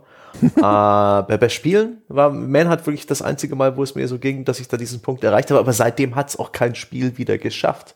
Und so ist dieser, diese, ja, dieser Ekel, und diese Grenzüberschreitung, was jetzt Gewalt und Gore und, und ja, all diese Sachen, die man zum Kotzen finden kann, angeht, da hat sich vielleicht wirklich kein Studio mal so rangetraut an, an das, was du vorhin so aus dieser Highbrow, aus dieser etwas äh, intellektuelle äh, Argumentation gebracht hast, an dieses, ähm, statt immer nur so sowas wie Eskapismus, ja, Freude oder auch mal Trauer in dem Spiel zu äh, verpacken, auch mal diese Akzente zu setzen, was Ekel angeht.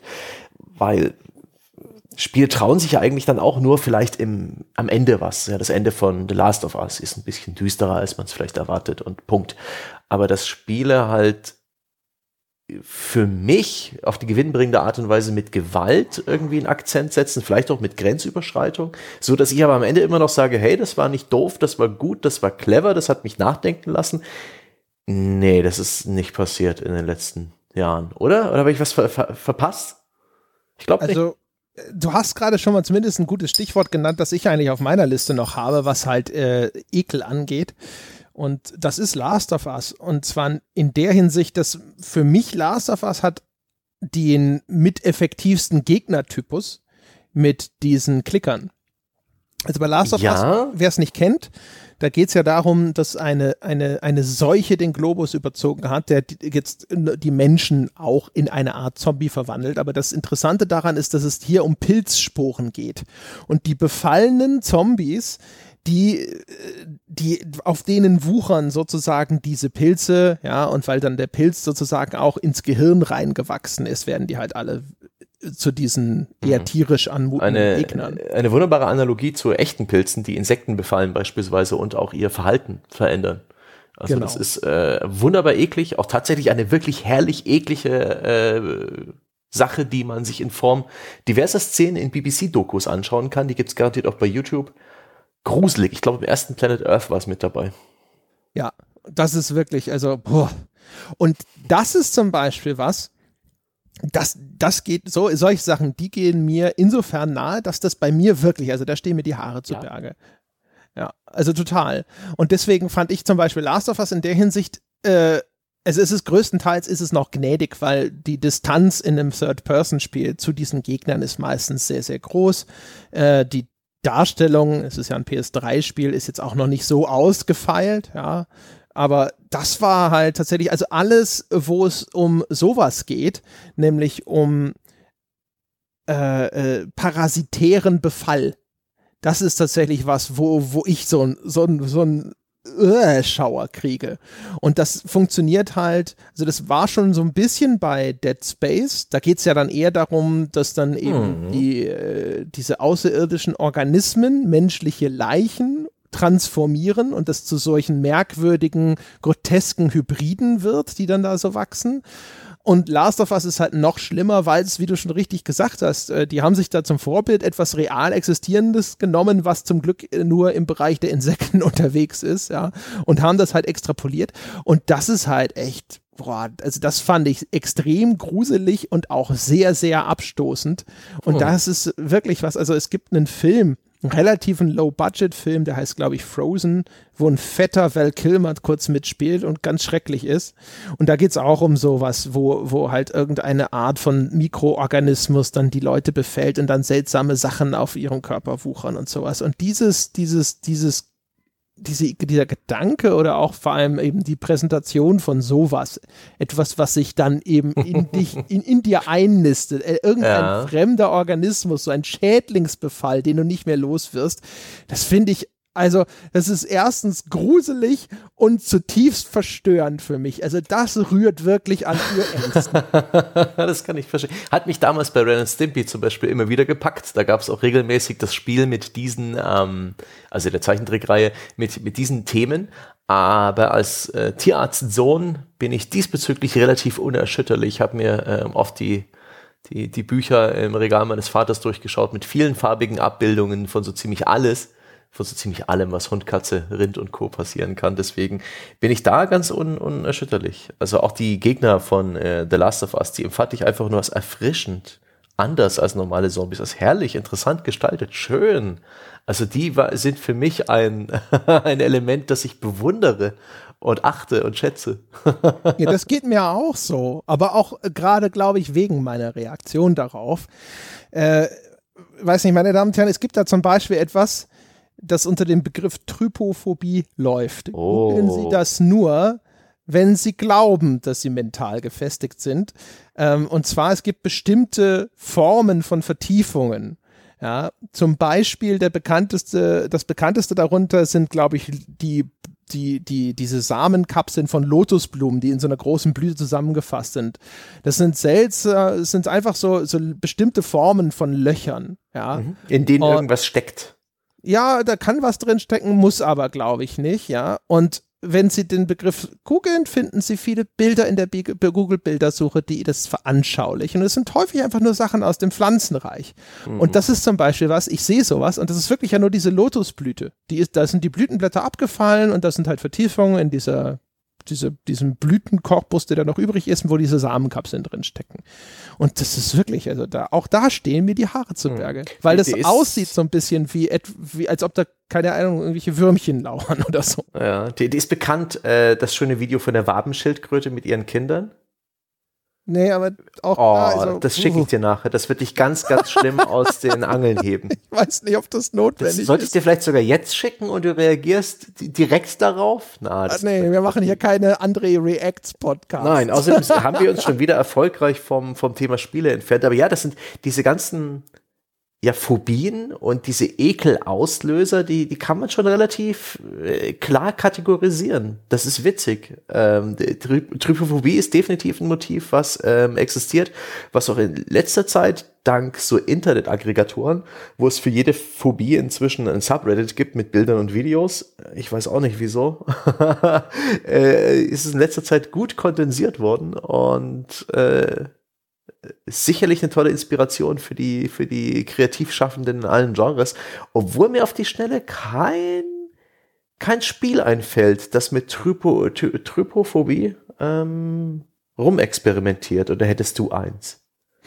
Also ich weiß es nicht. Ich kenne aus dem FF immer nur einen Film ein, der das sehr effektiv nutzt und das ist nämlich The Midnight Meat Train. Das ist eine Verfilmung einer Kurzgeschichte, ich glaube von Clive Barker bin mir nicht ganz sicher. Egal.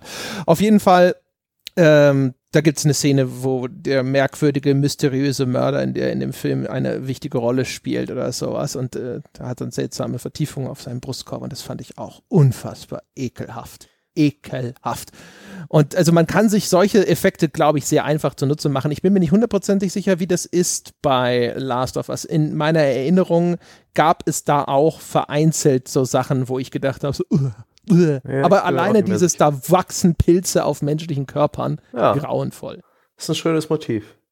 Aber wollen wir jetzt langsam mal in die Richtung Tomb Raider abbiegen und den Torture Porn? Das fand ich auch unerträglich.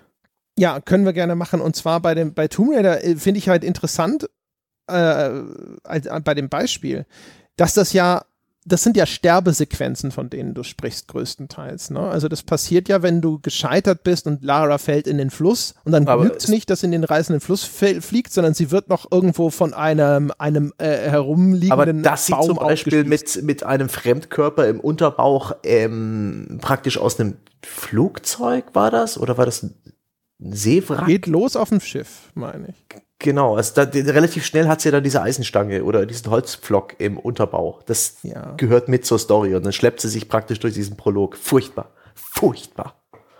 Ja, das fand ich also. Bei Tomb Raider muss ich gestehen, der Anfang von Tomb Raider ulkigerweise tatsächlich, der fängt an, fast wie so ein klassisches ähm, Revenge-Movie. Ja. Es gibt in so eine, so eine Subgattung, wo es meistens du darum immer geht, mit deinen Film vergleichen. Entschuldigung, aber ja, aber das sind ja die Vorbilder, die, für, die, die Spiele zitieren. Ja. Also eine klassische Gattung im Horrorfilm sind diese, diese Revenge oder auch gerne mal so Revenge-Porn genannt werden, wo halt meistens ein, eine weibliche Hauptdarstellerin am Anfang misshandelt, vielleicht sogar vergewaltigt wird und so und dann schreckliche Rache an ihren Peinigern nimmt. Und das Schöne an dieser Struktur ist selbstverständlich, du wirst zwar erst diesen unglaublich unangenehmen grauenvollen Sachen ausgesetzt, aber danach gibt es den Payoff, der ist eingebaut. Ja, danach tut sie nämlich diesen Peinigern noch viel schlimmere Dinge an und das ist dann, was du bist als Zuschauer in dieser Cheerleader-Position, wo du sagen kannst, so jawohl, zeig's den Schweinen und zwar gründlich. Ja. Und das ist so eine, so eine leichte Achterbahn, so eine mhm. Sinuskurve. Und es ist ganz interessant, dass Tomb Raider so ähnlich anfängt, aber damit eigentlich nirgendwo hin will, sondern eigentlich nur symbolisieren will, dass Lara am Anfang so ein weitwundes Reh ist, also unglaublich schwach und verletzt und verletzlich auch. Ja, da, da gibt's, ist ja auch niemand dran schuld an ihrem Unglück. Es, es ereignet sich halt so. Sie hat halt einfach nur sehr viel Pech am Anfang des Spiels und das ist, Ach, nee. Wie, wie, wie gesagt, äh, völlig unnötiger, extremer Kontrast und das, ich habe da irgendwie den Eindruck gehabt, das Spiel weidet sich so ein Stück an ihrem Unglück. Das fand ich wirklich, das war Hm. Aber das mit dem, mit dem Revenge-Porn als Genre ist eine interessante Sache, denn so kann man praktisch das Publikum darauf eichen oder praktisch vorbereiten. Jetzt kommen gleich ganz viele extreme Szenen, das ist gewalttätig, das wird eklig sein, das wird Grenzen überschreiten. Und durch dieses Intro, was sicherlich auch ein Stück weit schwierig anzuschauen ist, durch das, den ersten Akt einer solchen Erzählung, kann man den Rest dann gut finden. Muss man kein Mitleid mehr haben, geschieht Gerechtigkeit. Und das macht die Rezeption dann diese, der anderen zwei Drittel in der Regel völlig anders. Ja, genau. Also das ist eigentlich, wenn man so möchte, erstmal jetzt so, ne, dramaturgisch ist es gar nicht mal so blöd. Ne? Es ist eigentlich ein relativ cleverer Schachzug. Die Gegner werden, also die, die späteren Opfer werden eigentlich erstmal komplett entmenschlicht. Ja, also das sind natürlich dann selber Bestien sozusagen. Das haben sie unter Beweis gestellt und dann verdienen sie auch, was sie kriegen. Das ist ja häufig ein Problem, dass wenn eine wenn ein Protagonist extreme Gewalt ausübt, dass die Legitimation einfach nicht ausreicht für die Art von Grausamkeit. Und dementsprechend, das, das lösen diese Filme dann auch, indem sie sagen, okay, wir haben jemanden, der ist nominell schon mal schwächer, dem wird Unvorstellbares angetan. Und dann ist auch alles legitim, was danach kommt. Aber bei Tomb Raider ist es ja tatsächlich anders. An sich aber auch nicht blöd. Das hätte gut sein können, glaube ich. Bei Tomb Raider geht es halt darum, erstmal Lara auf so wirklich Rock Bottom zu bringen. Sie ist extrem schwach, sie ist verletzt und so. Und von dort auf dann zu dieser mächtigen Figur aufzubauen, die wir kennen. Das sollte ja eine Origin Story sein. Das Problem ist nur, dass das Spiel diese Wandlung komplett vermasselt, wie du es ja schon beschrieben hast. Also ja, es hätte Uncharted nicht kopieren dürfen im, im, im, zweiten Atemzug. Dann hätte das vielleicht funktioniert. Also ein ja, etwas halt langsameres, Stunde, kleineres ne? Spiel. Ja. Ja. Das Problem bei Tomb Raider ist die Entwicklungsgeschwindigkeit eigentlich. Also hätte man in dem Spiel aus also lange Zeit eben aus dieser Position der Schwäche heraus agiert und wäre dann langsam stärker und stärker und stärker geworden. Und dann hätte man am Schluss da gestanden und hätte so zurückgeblickt und hätte gedacht so, wow, Jetzt habe ich in der letzten Stunde 50 Leute erschossen sozusagen, ja. Und aber ähm, die ersten fünf Stunden oder so war davon nichts zu sehen, dann hätte das vielleicht funktionieren können. Das Problem ist, dass das halt wirklich wie nur eine, eine Intro-Sequenz ist, wie eine Tutorial-Sequenz ist, in der du so entmachtet wirst und dann auf einmal legt dann sich auf einmal sehr, sehr schnell der Schalter um und auf einmal bist du übermächtig und das ist natürlich dann Bullshit. Ich finde halt interessant die Idee, die ich bei diesen Sterbesequenzen äh, vermute, ähm, zu sagen, ich, ich konfrontiere den Spieler mit einer sehr unangenehmen Szene, wenn er scheitert. Und das ist vielleicht eine, das ist meine Bestrafung.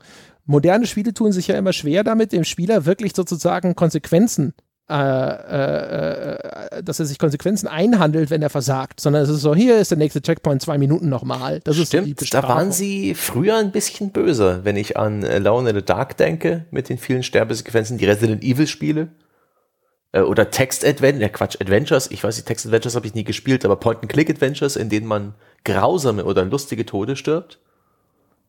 Ja, genau. Also da, je nachdem, in den, in den Adventures war es dann ja häufig sogar so, dass es ein Anreiz war. Ne? Dann hast du dich, bist du ab und zu mal ab, absichtlich draufgegangen, weil du diese Animation sehen wolltest. Solche Animationssequenzen waren damals ja sogar noch aufsehenerregend. Mhm. Aber der Gedanke, ähm, also ich, ich stelle mir ein, ein Paralleluniversum vor, wo das eigentlich sogar cool ist. Oder wenn, nehmen wir mal dich als Beispiel, wenn du sagst, du fandest das so abstoßend, dass du das nicht mochtest. Ähm, ist es nicht aber irgendwo auch, hätte das nicht, gibt es nicht irgendwo ein Paralleluniversum, wo Sebastian vielleicht eine Toleranzschwelle hat, die nur ein bisschen höher liegt und dann ist es auf einmal effektiv, weil dann sitzt du da und du willst das Scheitern unbedingt vermeiden, weil du eben nicht dieser Todessequenz ausgesetzt werden möchtest.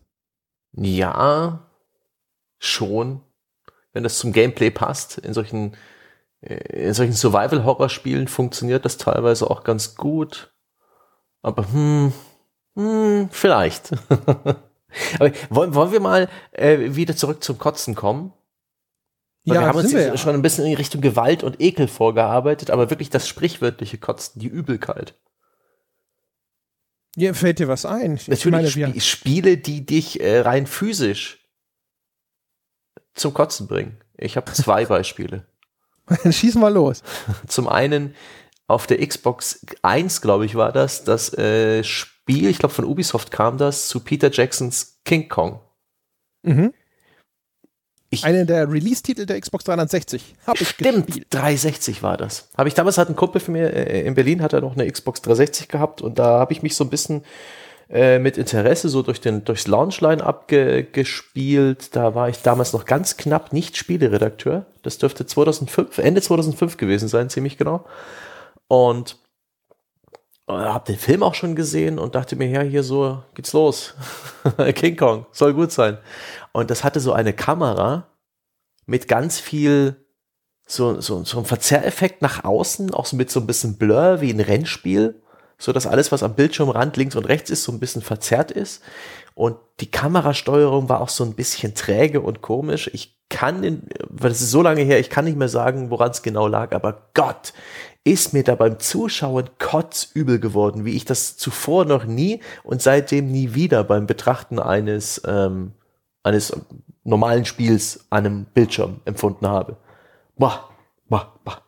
Motion also Sickness. So so, so wie, äh, so ging es ja Jochen bei Kingdom Come Deliverance, ne? Ja. Spiel, auf das er sich lange gefreut hat, dass er sehr gerne spielen wollte, wo es äh, jetzt im Nachgang, wo ich echt es bedauert habe, dass es kein anderer gespielt hat, um es mit mir zu besprechen, weil es mhm. echt viele interessante Facetten hatte, aber es ging halt nicht, weil dem wurde halt übel dabei. Ich kenne das nur von VR. Ich hatte das noch nie, außer, also am Anfang bei Kingdom Come äh, eigentlich äh, halb gelogen. Da war mir auch ein bisschen schummrig ich habe dann an den Settings rumgespielt, so was halt äh, den, den, den, den Fullscreen Motion Blur anging und auch vor allem Field of View und dann ging's. Aber ich habe auch tatsächlich, als ich das erste Mal Kingdom Come gespielt habe, hatte ich auch so dieses Gefühl, dass mir ein bisschen flau im Magen wurde. Aber das extremste Beispiel ist tatsächlich VR.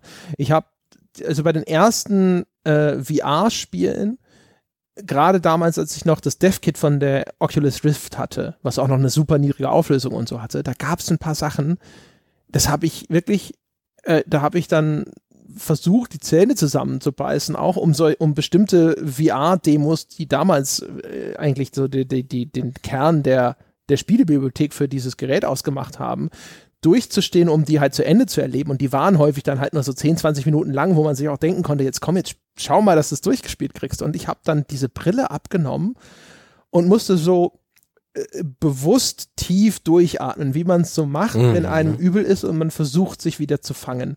Wo auch auf einmal so die Luft im Raum irgendwie dichter wird und so, also wo du das Gefühl hast, so, puh, ja, da, wer weiß, wie lange das noch gut gegangen wäre. Und ich weiß nicht, also ist das der gleiche Effekt jetzt, wenn du beide Seiten der Medaille sozusagen kennst? Ist das das, was Leute erleben, die so Motion Sickness haben? Es, ähm, es fällt leichter, das zu ignorieren, wenn man ein normales Spiel, also einen normalen 2D-Fernseher spielt, auch wenn es 3D-Grafik hat. Da kann man weggucken, da kann man immer noch sich im, im Raum umschauen, um den Effekt zu vermeiden. Aber es ist eine ähnlich schwummrige Geschichte. Die wird halt irgendwann so ein bisschen übel. Die schwummrig, schwindelig, das ist identisch. Der Effekt ist halt dramatisch intensiver und schneller, wenn man äh, VR nutzt, mit halt äh, A, einer, einer Biologie, die halt einfach zwangsläufig dazu führt. Es gibt Menschen, die werden das niemals können in VR, äh, obwohl man sich wirklich meiner Meinung nach echt gut dran gewöhnt. Oder eben mit schlecht optimierter Software. Und da habe ich auch ähm, auf ja, unfertige Spiele-Demos schon mitbekommen, wo mir wirklich gut fertig, schlecht geworden ist. Namentlich war Adrift sehr lustig, das Spiel von Adam Ort wo man in so einer Raumstation, die explodiert ist, die letzte Überlebende spielt und die dann halt von A nach B schweben muss, Dinge einsammeln, ihren Anzug immer wieder aufladen. Und äh, das war dann als großes Highlight dieser Anspieldemo in London ein, in VR spielbar. Und das war auch so eine Sache, wo sie irgendwie ursprünglich vier VR-Stationen hatten, aber die gingen dann nicht, sagten sie zumindest. Und dann gab es bloß eine Spielstation, da mussten wir ein bisschen warten, um da überhaupt spielen zu können. Aber allen, wirklich jeden, auch mir, wurde nach wenigen Minuten sowas von Kotz übel. Und nachher saß ein ganzer Raum voller bleicher Spieleredakteure mit Schweiß auf der Stirn rum und alle waren ein bisschen geknickt. da wirklich, da waren Szenen drin, das sind absolute No-Gos. So in der Schwerelosigkeit eine Tür und dann interagieren drücken. Und die Astronautin greift mit beiden Händen sozusagen zur Tür und dreht sich sozusagen mit ihrem Körper dann gerade. Und das ist so, also dreht die Welt äh, um sich da ranzuziehen. Und das ist wirklich, da, da, da, da habe ich weiche Knie bekommen und ein, eine, eine Pfütze auf der Zunge. Das war furchtbar. Ach, die furchtbar. dreht sich also um ihre, ihre längst. Richtig, also praktisch ja. die Tür steht auf dem Kopf, sie greift dahin, du siehst nicht, dass die Tür auf dem Kopf steht, weil das ist halt eine Raumstation, aber sie greift dann an die Haken und dreht praktisch die Welt um 180 Grad, um, zieht sich sozusagen daran und richtig rum, womit man in dem Moment auch nicht rechnet. Und das ist so eine, eine invasive Geschichte, also weil es ja VR ist, die Welt dreht sich plötzlich um 180 Grad und deine Ohrschnecke, die für die Schwerkraft zuständig ist, hat es nicht gemerkt. Und das, dieser Kontrast, wow, wow. ja, das ist ja, also allgemein ausgelöst wird es ja, wenn ich das richtig im Sinn habe, so ein bisschen wie bei, auch wenn man seekrank wird. Also die, die visuellen Signale, die reinkommen, passen nicht zusammen mit dem, was dein Innenohr, also dein Gleichgewichtssinn und so, also alles, was so für Beschleunigung und ähnliches zuständig ist, meldet und dann sagt dein Gehirn, oh, wahrscheinlich sind wir vergiftet. Richtig. Besser, ich mach mal übel, damit die, damit wir den schlechten, das schlechte Bier wieder ausspucken. Richtig. Im Schiff ist es halt so, dass das Schiff äh, sich mitbewegt und deswegen verändert sich die Umgebung nicht der Horizont, äh, weiß nicht, der Bücherschrank, den du gegenüber sitzt, der wippt halt nicht hoch und runter zusammen mit dem Schiff, sondern äh, bleibt immer direkt gerade vor dir. Weswegen es hilft, äh, wirklich den realen Horizont anzuschauen. Oder es gibt tatsächlich Brillen gegen Seekrankheit, wo praktisch der Horizont äh, als, als Linie mit drin ist und so ein bisschen mitwackelt. Ich glaube, da ist Flüssigkeit drin oder irgendwas äh, sozusagen. Wenn man den Kopf zur Seite neigt, äh, bleibt die Linie aber waagerecht im Lot so dass man immer praktisch etwas hat, woran man sich festhalten kann. Und noch ein Tipp, falls es tatsächlich Menschen gibt, die daran leiden bei Spielen, eins der Hausmittel gegen Sehkrankheit, Reisekrankheit oder eben Motion-Induced äh, Sickness, Ingwer, roher Ingwer in äh, einer reichlichen Menge oder auch eingelegt. Ingwer ist ein natürliches Heilmittel. Ach, guck. Ja. Das ist ja sowieso jetzt gerade hip. Ich habe gehört, Ingwer-Shots habe ich jetzt neulich auch irgendwo gesehen. Also so wie so Smoothies so mit konzentriertem Ingwersaft. Das scheint gerade in zu sein als Health oh. Food. So als Immunbooster. Wirklich, das da kenne ich mich nicht aus. Aber ich habe mal äh, damals eben auch mit dieser erst mit diesem Erstkontakt mit VR als Motion Sickness noch eins dieser großen Probleme war, wo auch ähm, GDC Talks sich drum drehten um eben diese ersten Hürden von VR. Da habe ich mich da ein bisschen eingelesen und das, äh, da gab es auch viele Artikel zum Thema in den VR ähm, Communities und da ist relativ schnell ja der gute Ingwer rumgekommen. Und noch eine Sache am normalen PC bei Spielen. Es gab eine Zeit lang, wo viele PC-Spieler wirklich Probleme hatten mit Motion Sickness, weil sie sehr viele Konsolenports bekommen haben. So gerade die Shooter-Ära der ähm, sechsten Konsolengeneration, PS3 und Xbox 360, als da wirklich langsam die Shooter groß wurden. Und da hat man eben die Bildwinkel, die FOVs, FOVs, FOVs, großer mhm. Gottstange, die, die Betrachtungswinkel der Konsolenversion übernommen. Nun ist es aber so, dass man in der Regel bei einer Konsole weiter weg vom Fernseher sitzt und deswegen ist ein schmaler Betrachtungswinkel logisch für dein Hirn.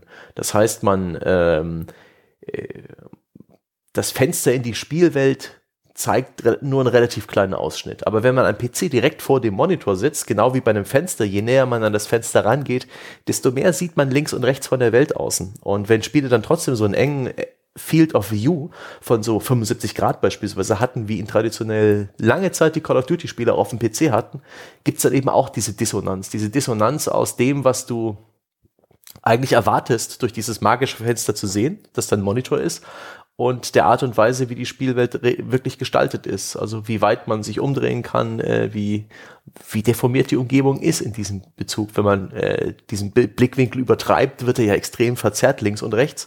Aber eben äh, das Gegenteil ist eben wirklich auch das, was einem richtig, richtig Übelkeit äh, beschert. Das ähm, Total Biscuit, Iron, Gott, wie hieß er? Iron Bane, glaube ich. Oder Jim Bain, egal. Ähm, der YouTuber, der äh, hatte da ein riesiges Problem damit. Der war einer der Federführer äh, von Kritik an nicht verstellbaren äh, Betrachtungswinkeln in PC-Versionen. Der war meiner Meinung nach mit dafür verantwortlich, dass äh, das inzwischen ein Standard ist bei allen Spielen, die eine Ego-Kamera haben am PC, dass man sich da den Winkel einstellen kann. Selbst an der Konsole gibt es inzwischen Spiele, wo man da ein bisschen flexibler hat also ein bisschen flexibel ist. Und das finde ich gut, weil es behebt Übelkeit und dann finden weniger Menschen ihre Spiele zum Kotzen. Also auch etwas, was man wissen muss. intuitiv denkt man da vielleicht nicht dran. Der, der, der Mensch hieß John Bain. John Bain, nicht Jin, nicht Ian. Nein. Ian Bain heißt ein Science-Fiction-Autor. Ja. Und na, Ian Banks, es ist alles furchtbar. Ich und mein Namensgedächtnis. I am Brad gibt's äh, als auf Steam. ah. Ja, ah. heißt das eigentlich, äh, es gibt ja Tabletten gegen Seekrankheit und die funktionieren auch sehr gut, habe ich selber ausprobieren dürfen, äh, weil ich bin mal auf einer Fähre von Gran Canaria nach Teneriffa geeiert. Und das war so ein Express-Insel-Shuttle, mm. also quasi ein riesiger Katamaran. Und ich hatte, ich habe sonst nie Probleme mit Seekrankheit gehabt, aber da, da war die Luft auch scheiße in dem Ding. Und das war wirklich so. Und um mich rum haben Leute, haben wirklich, also jetzt sind wir voll beim Thema, haben alle gekotzt. Und das war ganz schrecklich, weil du bist dann so hingegangen und dir war so ein bisschen schummerig und dann kommst du an der Toilette vorbei und da waren lauter reiernde Leute und es hat natürlich auch entsprechend gerochen. Das war ganz schlimm, weil ich vorher ging es mir so so lala, so ein bisschen schummrig, ja, und dann bin ich da zufällig vorbeigelaufen und es war einfach so wie, wie es halt so ist, auch wenn man so, dann, ne? Ich will das gar nicht so weit beschreiben, sonst wird es ja noch unangenehm mit dem Podcast. Auf jeden Fall, es war halt echt so, eine Situation, wo ich dachte so, oh, jetzt ist es gerade schlimmer geworden. Und dann haben alle, so ziemlich gefühlt alle, auf der, äh, bei der ersten Apotheke dort auf Teneriffa halt Mittel gegen Seekrankheit gekauft, was dazu geführt hat, dass man da auch lange anstehen musste. ähm, aber das hat gut funktioniert dann auf der Rückfahrt, muss ich sagen. Aber und jetzt die Frage, würde das auch funktionieren? Also wenn jetzt jemand äh, Motion Sickness Probleme hat, meinst du, der kann Tabletten gegen Seekrankheit nehmen und kann dann den Shooter spielen? Ja, aber ich äh, habe auch mal so eine Tablette genommen, da hatte ich auch mal eine was diese so eine kleine Episode, Magen-Darm-mäßig und da habe ich mir Womex vom Arzt verschreiben lassen da war ich tatsächlich beim Arzt, da hing ich echt ein paar Tage richtig durch und hatte auch wirklich so mit einer andauernden Übelkeit zu kämpfen. Und die haben tatsächlich funktioniert, diese Tabletten. Aber großer Gott war ich zu nichts fähig. Also da konnte ich nur auf der Couch liegen und durch einen halb offenen Mund atmen.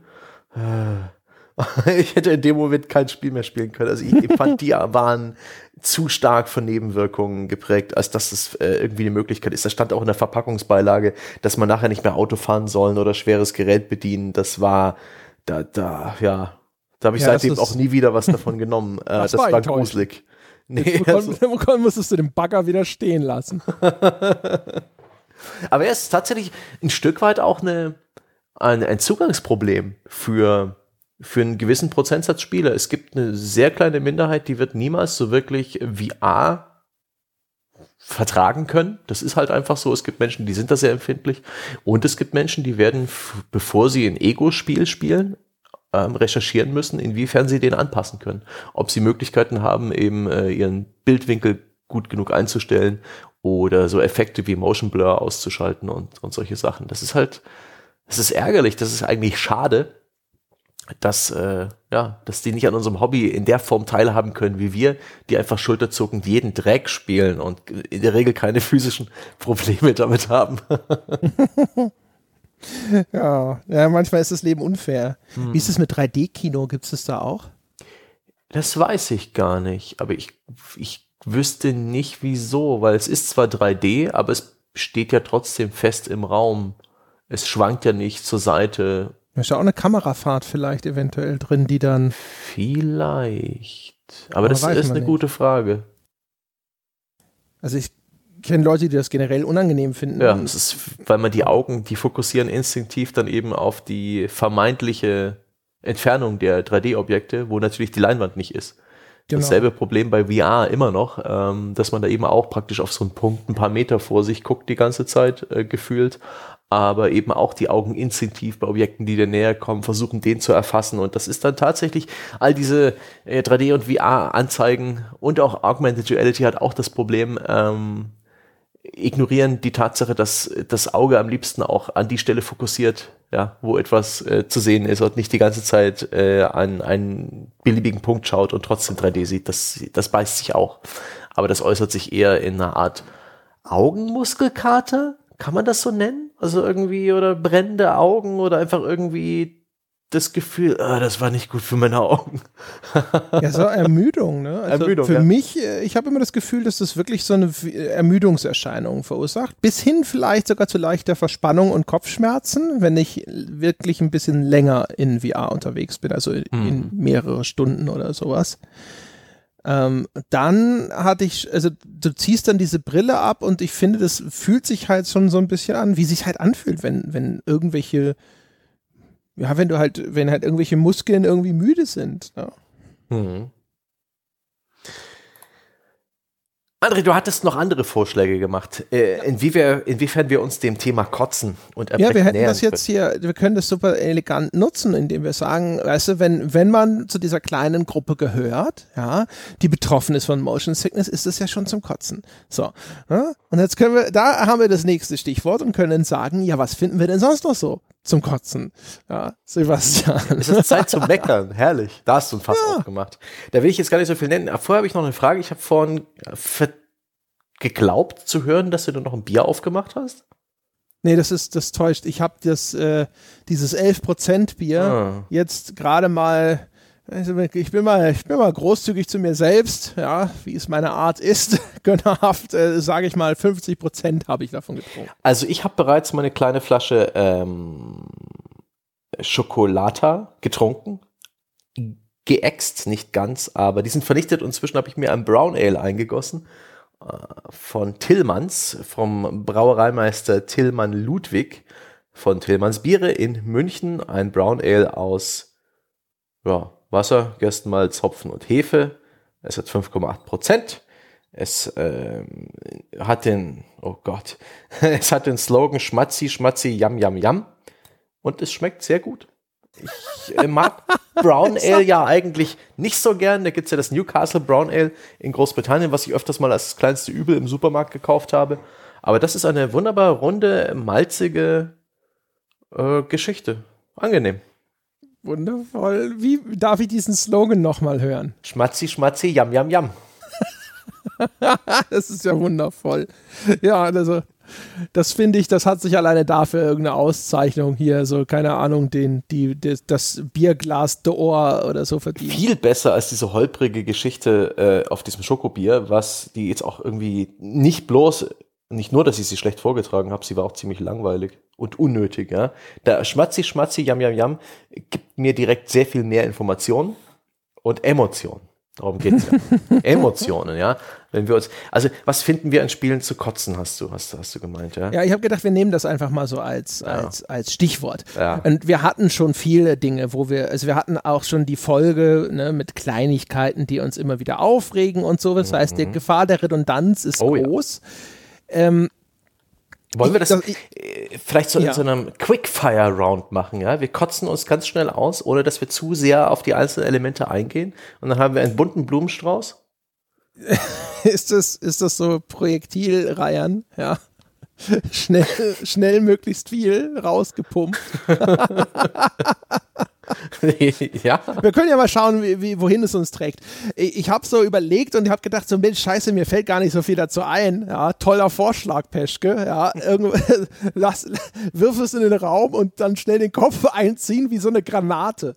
Aber gut, was mich in letzter Zeit tatsächlich immer mehr ankostet, ist tatsächlich Undifferenziertheit, also oder die Allgegenwärtigkeit von Undifferenziertheit. Jetzt zum Beispiel vor kurzem gab es ja diese, diesen Fall, dass zwei Entwickler von ArenaNet gefeuert wurden für Dinge, die sie auf Twitter gesagt haben.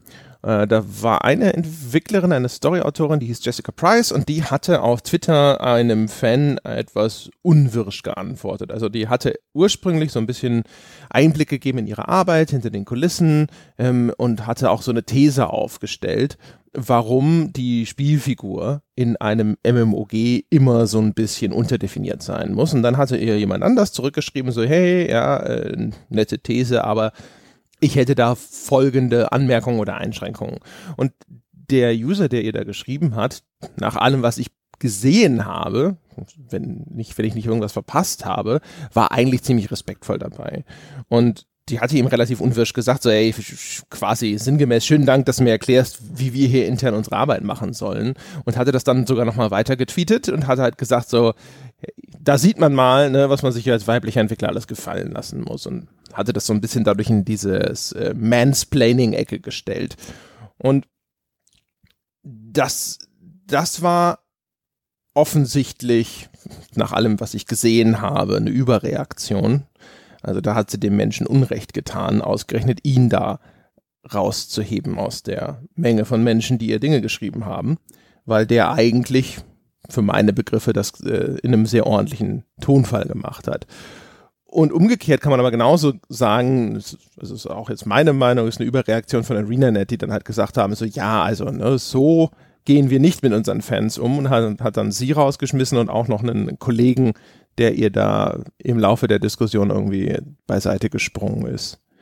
Aber diese, diese Darstellung, wo man sagen kann, hey, da haben sich jetzt alle Parteien vielleicht nicht mit Ruhm bekleckert, die gibt es halt nicht, sondern was sofort passiert ist, die eine Seite sagt, ja, seht ihr, ja, diese ganzen Vorwürfe von wegen, die Gamer-Community sei toxisch oder sexistisch oder sonst irgendwas, sind alle aus der Luft gegriffen. Man sieht's ja hier, ja, da werden solche Sexismusvorwürfe für Vorwürfe einfach konstruiert.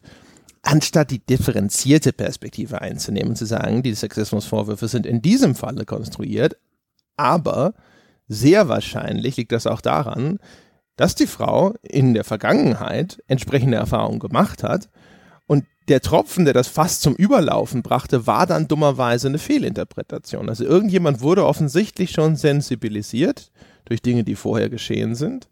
Und das kennt man auch selber. Manchmal hat man ein berechtigtes Anliegen, aber weil man so gestresst ist und ein bisschen doof vielleicht in dem Moment, sucht man sich genau den falschen Moment aus, um sowas zu eskalieren und regt sich dann über irgendetwas auf, wo man aber gar nicht so die Handhabe hat, seinen eigentlich berechtigten Punkt zu vertreten. Und dann stehst du natürlich echt doof da und so ist es ihr auch gegangen. Aber und sowas, sowas würde ich mir halt schon wünschen, halt eine Debatte, die halt irgendwo sagt, so jetzt nicht nur hier ist die äh, der Blickwinkel auf all das, der meine Agenda stützt sozusagen, sondern der halt einfach so aus einem gewissen empathischen Blickwinkel auf sowas draufschaut und sagt so, ja, ist halt eine ziemlich dämliche Reaktion in diesem Kontext gewesen und wahrscheinlich erklärbar durch XY.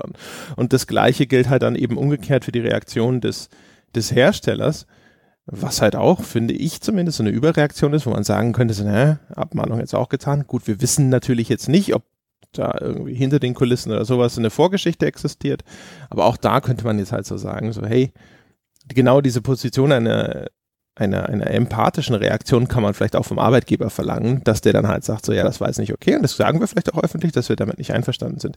Und vor allem die sich daran anschließende Debatte ist auch noch interessant. Wo endet denn äh, die berufliche Verpflichtung? Wo beginnt die Privatsphäre? Ein Entwickler, der auf seinem privaten Twitter etwas schreibt, hat das den Arbeitgeber irgendwas zu interessieren? Und wie ist es, wenn dieser Entwickler aber auf seinem Twitter, in seiner Twitter-Bio zu erkennen gibt, dass er für diese Firma arbeitet, ist es ist, ist in dem Moment die, die Markierungslinie überschritten, wo man eben nicht mehr posten kann, was man will. Oder und wo, wo ist die Grenze für, für diesen Anspruch? Also muss man dann da auf einmal eine Art PR-Account betreiben und so weiter und so fort. Also es gab eine ganze Reihe von Dingen, die man dort wirklich interessant hätte diskutieren können. Aber es war halt einerseits äh, haha, da sieht man es ja, ne, diese ganzen Liberalen äh, versuchen hier irgendwo aus heißer Luft irgendwelche Vorwürfe zu stricken und auf der anderen Seite so, boah, der Publisher ist äh, eingeknickt gegenüber des, dem Druck des Internetmobs. Und sowas ist halt, äh, da wird eigentlich, da wird so viel Interessantes und Nuanciertes platt gebügelt. Und das ist halt einfach jetzt mit der Zeit erlebt man es halt immer wieder und immer öfter. Und da bin ich jetzt an dem Punkt. Ich hoffe, ich habe nicht den gleichen Fehler gemacht und mir genau das falsche Beispiel ausgesucht, aber da bin ich an dem Punkt, wo ich sage, Ulrich! Ich habe das auch mitbekommen. War für mich nicht zum Kotzen, sondern eher frustrierend, weil ähm, ich das auch überlegt habe, nehme ich das ins Magazin, ist das relevant? Es ist schon interessant, aber die, die, die Problematik ist dann eben auch so an einigen wenigen Personen und ihrem Verhalten untereinander aufgehangen. Es gibt diese Netzöffentlichkeit, die unglaublich schnell mit einem Urteil zur Hand ist, genau wie du es beschreibst. Es ist entweder extrem in der einen oder in der anderen Richtung. Ugh. Nee, frustrierend ist, ist, ist diese Art der Diskussion für mich und ähm, habe mich dazu entschlossen, das Thema überhaupt nicht anzusprechen, weil es meiner Meinung nach einem Magazinzuhörer keinen Mehrwert bringt. Oder sehe ich das falsch? Sollte ich dafür diese Diskussion anstoßen? Hat es dann wahrscheinlich eher was für was Kolumnenartigeres. Ich denke, die, die eigentliche Diskussion, die da vielleicht tatsächlich dann wirklich interessant ist, ist nicht unbedingt eine, die jetzt im Magazin zu Hause wäre, weil sie übergeordnet ist und nicht mehr so viel mit diesem Games-Kontext zu tun hat. Also die Diskussion, die man ja führen muss, ist, woher kommt sowas? Also Diskussionen wie zum Beispiel, findet da eine Auflösung des Individuums statt? Finden Diskussionen im Internet automatisch immer zwischen Gruppierungen statt? Und wir wissen, Gruppen agieren nicht auf einem Level von Differenziertheit. Wenn wir uns anschauen auf Demonstrationen oder politischen Veranstaltungen oder ähnlichem. Und da sitzt nicht vorne jemand und sagt, naja, also einerseits, aber wir müssen auch verstehen andererseits und deswegen Kompromiss, Conclusio ist folgendes, sondern da werden Slogans gebrüllt. Und vielleicht ist äh, das Internet dadurch, dass dort kaum noch tatsächlich eine wirklich äh, Diskussion eins zu eins stattfindet, automatisch.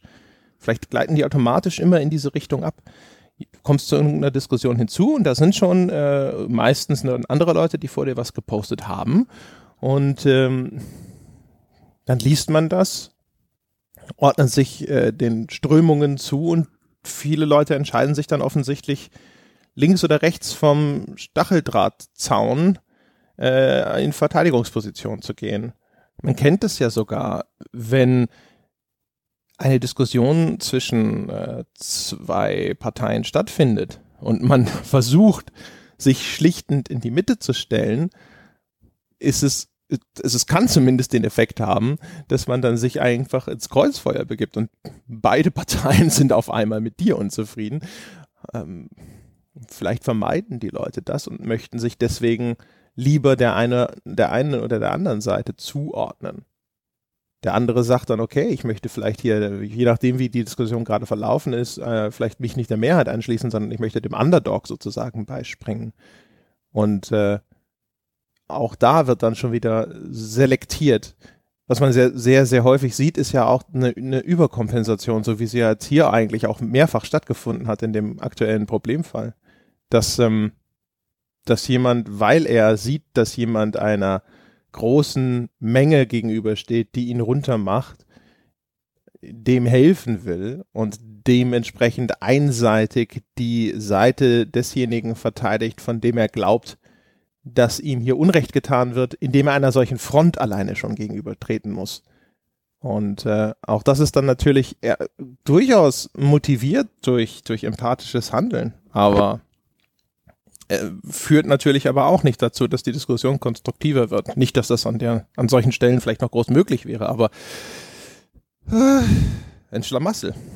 Ich werde es jedenfalls nicht drin gehabt haben. Das ist ja ohnehin ja. bereits erschienen, wenn wir miteinander jetzt hier reden ähm, und besser gesagt diese Aufnahme raus ist.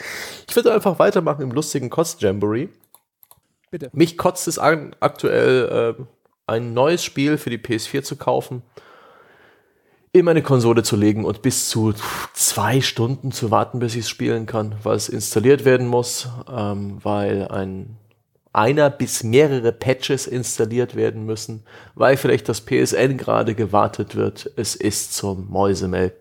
Es ist so frustrierend. Es ist äh, diese diese diese diese Gewissheit, Konsole bedeutet einlegen und losspielen, die, die, die, die, ist bei mir antrainiert.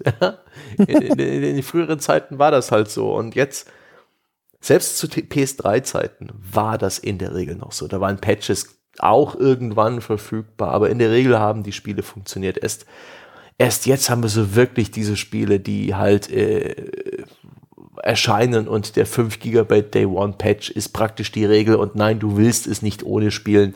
Und ähm, dann hast du vielleicht noch in so einer Release-Woche mehrere Patches. God of Walkings, so das Spiel hatte so einige Probleme. Das war ein sehr gepolischtes Spiel, aber im Detail gab es ein paar Macken. Und ich wusste oft auch nicht, natürlich wird aus der Beschreibung des Patches nicht, nicht deutlich, was er fixt. Die PlayStation hat einen extra Menüpunkt dazu. Und in der Regel schreiben die Entwickler rein Various Fixes and Improvements und sonst nichts die Schweine. Also weiß ich nicht mal, ob das für mich relevant ist oder ob das vielleicht nur einen Multiplayer betrifft oder irgendwelchen Endgame-Content. Ich kann die Installation ignorieren das, das wirklich, da könnte ich kotzen. Das ist so ein blöder Mist. Und ich sehe ein Stück weiter ein, dass es heute so ist, wie es ist, weil wir sind alle vernetzt. Ähm, die Konsolen aktuell sind praktisch ein PC, ähm, so wie Spiele heutzutage gemacht werden, so wie sie funktionieren, wie sie released werden, welche Funktionen sie mitbringen, sind Patches nahezu unausweichlich, aber es Boah, ich, ich brauche so für mich persönlich ein, gewissen, ein gewisses Mindset, ja, eine, eine Grundstimmung, um, um zu sagen, hey, okay, ich, ich widme die nächsten Stunden, vielleicht den Rest meines Tages einem Spiel. Und mhm. dann mache ich die Packung auf und lege die CD ein und äh, die Blu-ray. Und wenn dann halt nochmal zwei Stunden Wartezeit von mir erwartet werden, dann ist, dann ist dieser Moment dahin.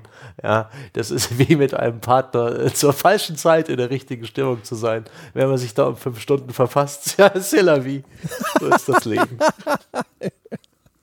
Also in die gleiche Kerbe kann ich ein bisschen schlagen und zwar, was, was ich in letzter Zeit echt anstrengend finde, äh, ist tatsächlich äh, diese, diese, dieser Mittelteil von Spielen. Dieses Erlebnis, wenn du merkst, da ist keine Substanz mehr, da wiederholt sich alles. Der Gameplay-Loop, der etabliert wurde in den ersten zehn Stunden, dem wird nichts mhm. Neues mehr hinzugefügt. Aber es kommt hier und hier und hier und hier. Haben sie dir noch mal irgendeinen äh, auch relativ mit erkennbar geringem Aufwand, ja. ja. ich bin geneigt zu sagen, lieblos produzierten Shit hingepackt, das nur um, um dein, dich länger zu binden. Im Mittelteil vom Spielen sieht man oftmals die, die billigsten Tricks, um noch ein bisschen was rauszuschinden. Da, da zählt auch Backtracking dazu, da zählen Gegnerwellen dazu. Dann äh, wird auch plötzlich die Inszenierung ein gutes Stück schwächer als am Anfang und beim Finale wieder. So, so ganz allgemein gesagt. Da kommen dann halt die, die Zwischensequenzen mit den beiden statischen Kameras und äh, zwei, drei äh, vertonten Sätzen und das war's und es geht wieder weiter mit dem etablierten Gameplay-Loop. Es fehlen so die Highlights, das passiert. Selbst, selbst God of War ist das passiert, einem fantastischen Spiel. Weißt du, es gibt ja eigentlich so immer zwei Sachen. Es gibt ja einmal Toleranzbildung. Also wenn du irgendeinem Effekt oder irgendeinem Stimulus immer wieder ausgesetzt bist oder sowas, dann erzielt er immer weniger äh, Wirkung. Man kennt das vor allem jetzt auch sowas wie bei Drogen. Ne? Wenn du jetzt irgendwie immer wieder deinen Koks nimmst oder sowas, dann musst du die Dosis immer weiter erhöhen.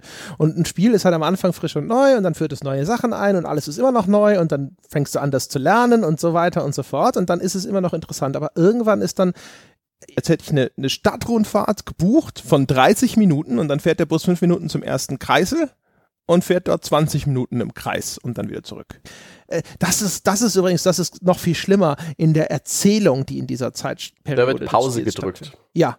Da ist dann wirklich nämlich nur noch eigentlich äh, äh, nur noch Verzögerungshinhaltetaktik. Da wird dann, das ist wie beim Fußball, wenn einer 1-0 führt und nur noch die Uhr runterspielen will. Ja? Da wird nochmal der Rückpass zum Torwart gemacht ja. in der Erzählung, ja, und nochmal komplett neu aufgebaut und du denkst dir nur so, Herr im Himmel, ja, Fernsehserien machen das ja auch. Hast du auch das Gefühl, so mittendrin sind so, stimmt. da kommt dann die Rückblende. Das wird dann wenigstens ab und zu benutzt, um die Charaktere stärker auszudefinieren. Aber auch da regt mich es dann manchmal auf, wo ja. ich dann da sitze und, und du denkst dir so, ich will jetzt nur die Lösung wissen. Nein, bitte spiel nicht auf die dritte Season. Nein, nein. Oh.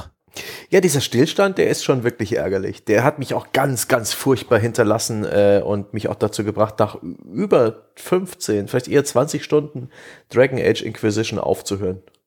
Ich konnte es nicht mehr ertragen, offensichtlich mit jeder Quest ähm, die Gefahr zu laufen, etwas völlig Belangloses zu tun, meine Zeit zu verschwenden, nichts Neues zu sehen. das war viel. Das steht hier konkret, ist das hier genannt? Ich, äh, äh, was, was so, ja. Äh, ich wusste noch gar nicht, in wie ich es verpacken wollte. Ich habe Dragon Age Inquisition. Irgendwann wollte ich nimmer, habe ich dazu geschrieben. Und ansonsten, das können wir jetzt mal hier unterbringen, dann war es nämlich nicht für die Katz, habe ich mir überlegt, Sebastian, zum Kotzen. Wir haben probiert, wir haben mit den besten Vorsätzen und auch mit einiger Ausdauer probiert, Fortnite zu spielen und es, es hat nicht sollen sein. Was mich ein bisschen ankotzt, weil wir nämlich Zeit investiert haben und weil ich eigentlich gerne über Fortnite gesprochen hätte. Aber ums Verrecken. Wir haben es extra zusammengespielt, ja. Mhm. um, um diesen, dieses Koop-Glück noch zu haben. Denn äh, Koop macht ja alles irgendwie besser.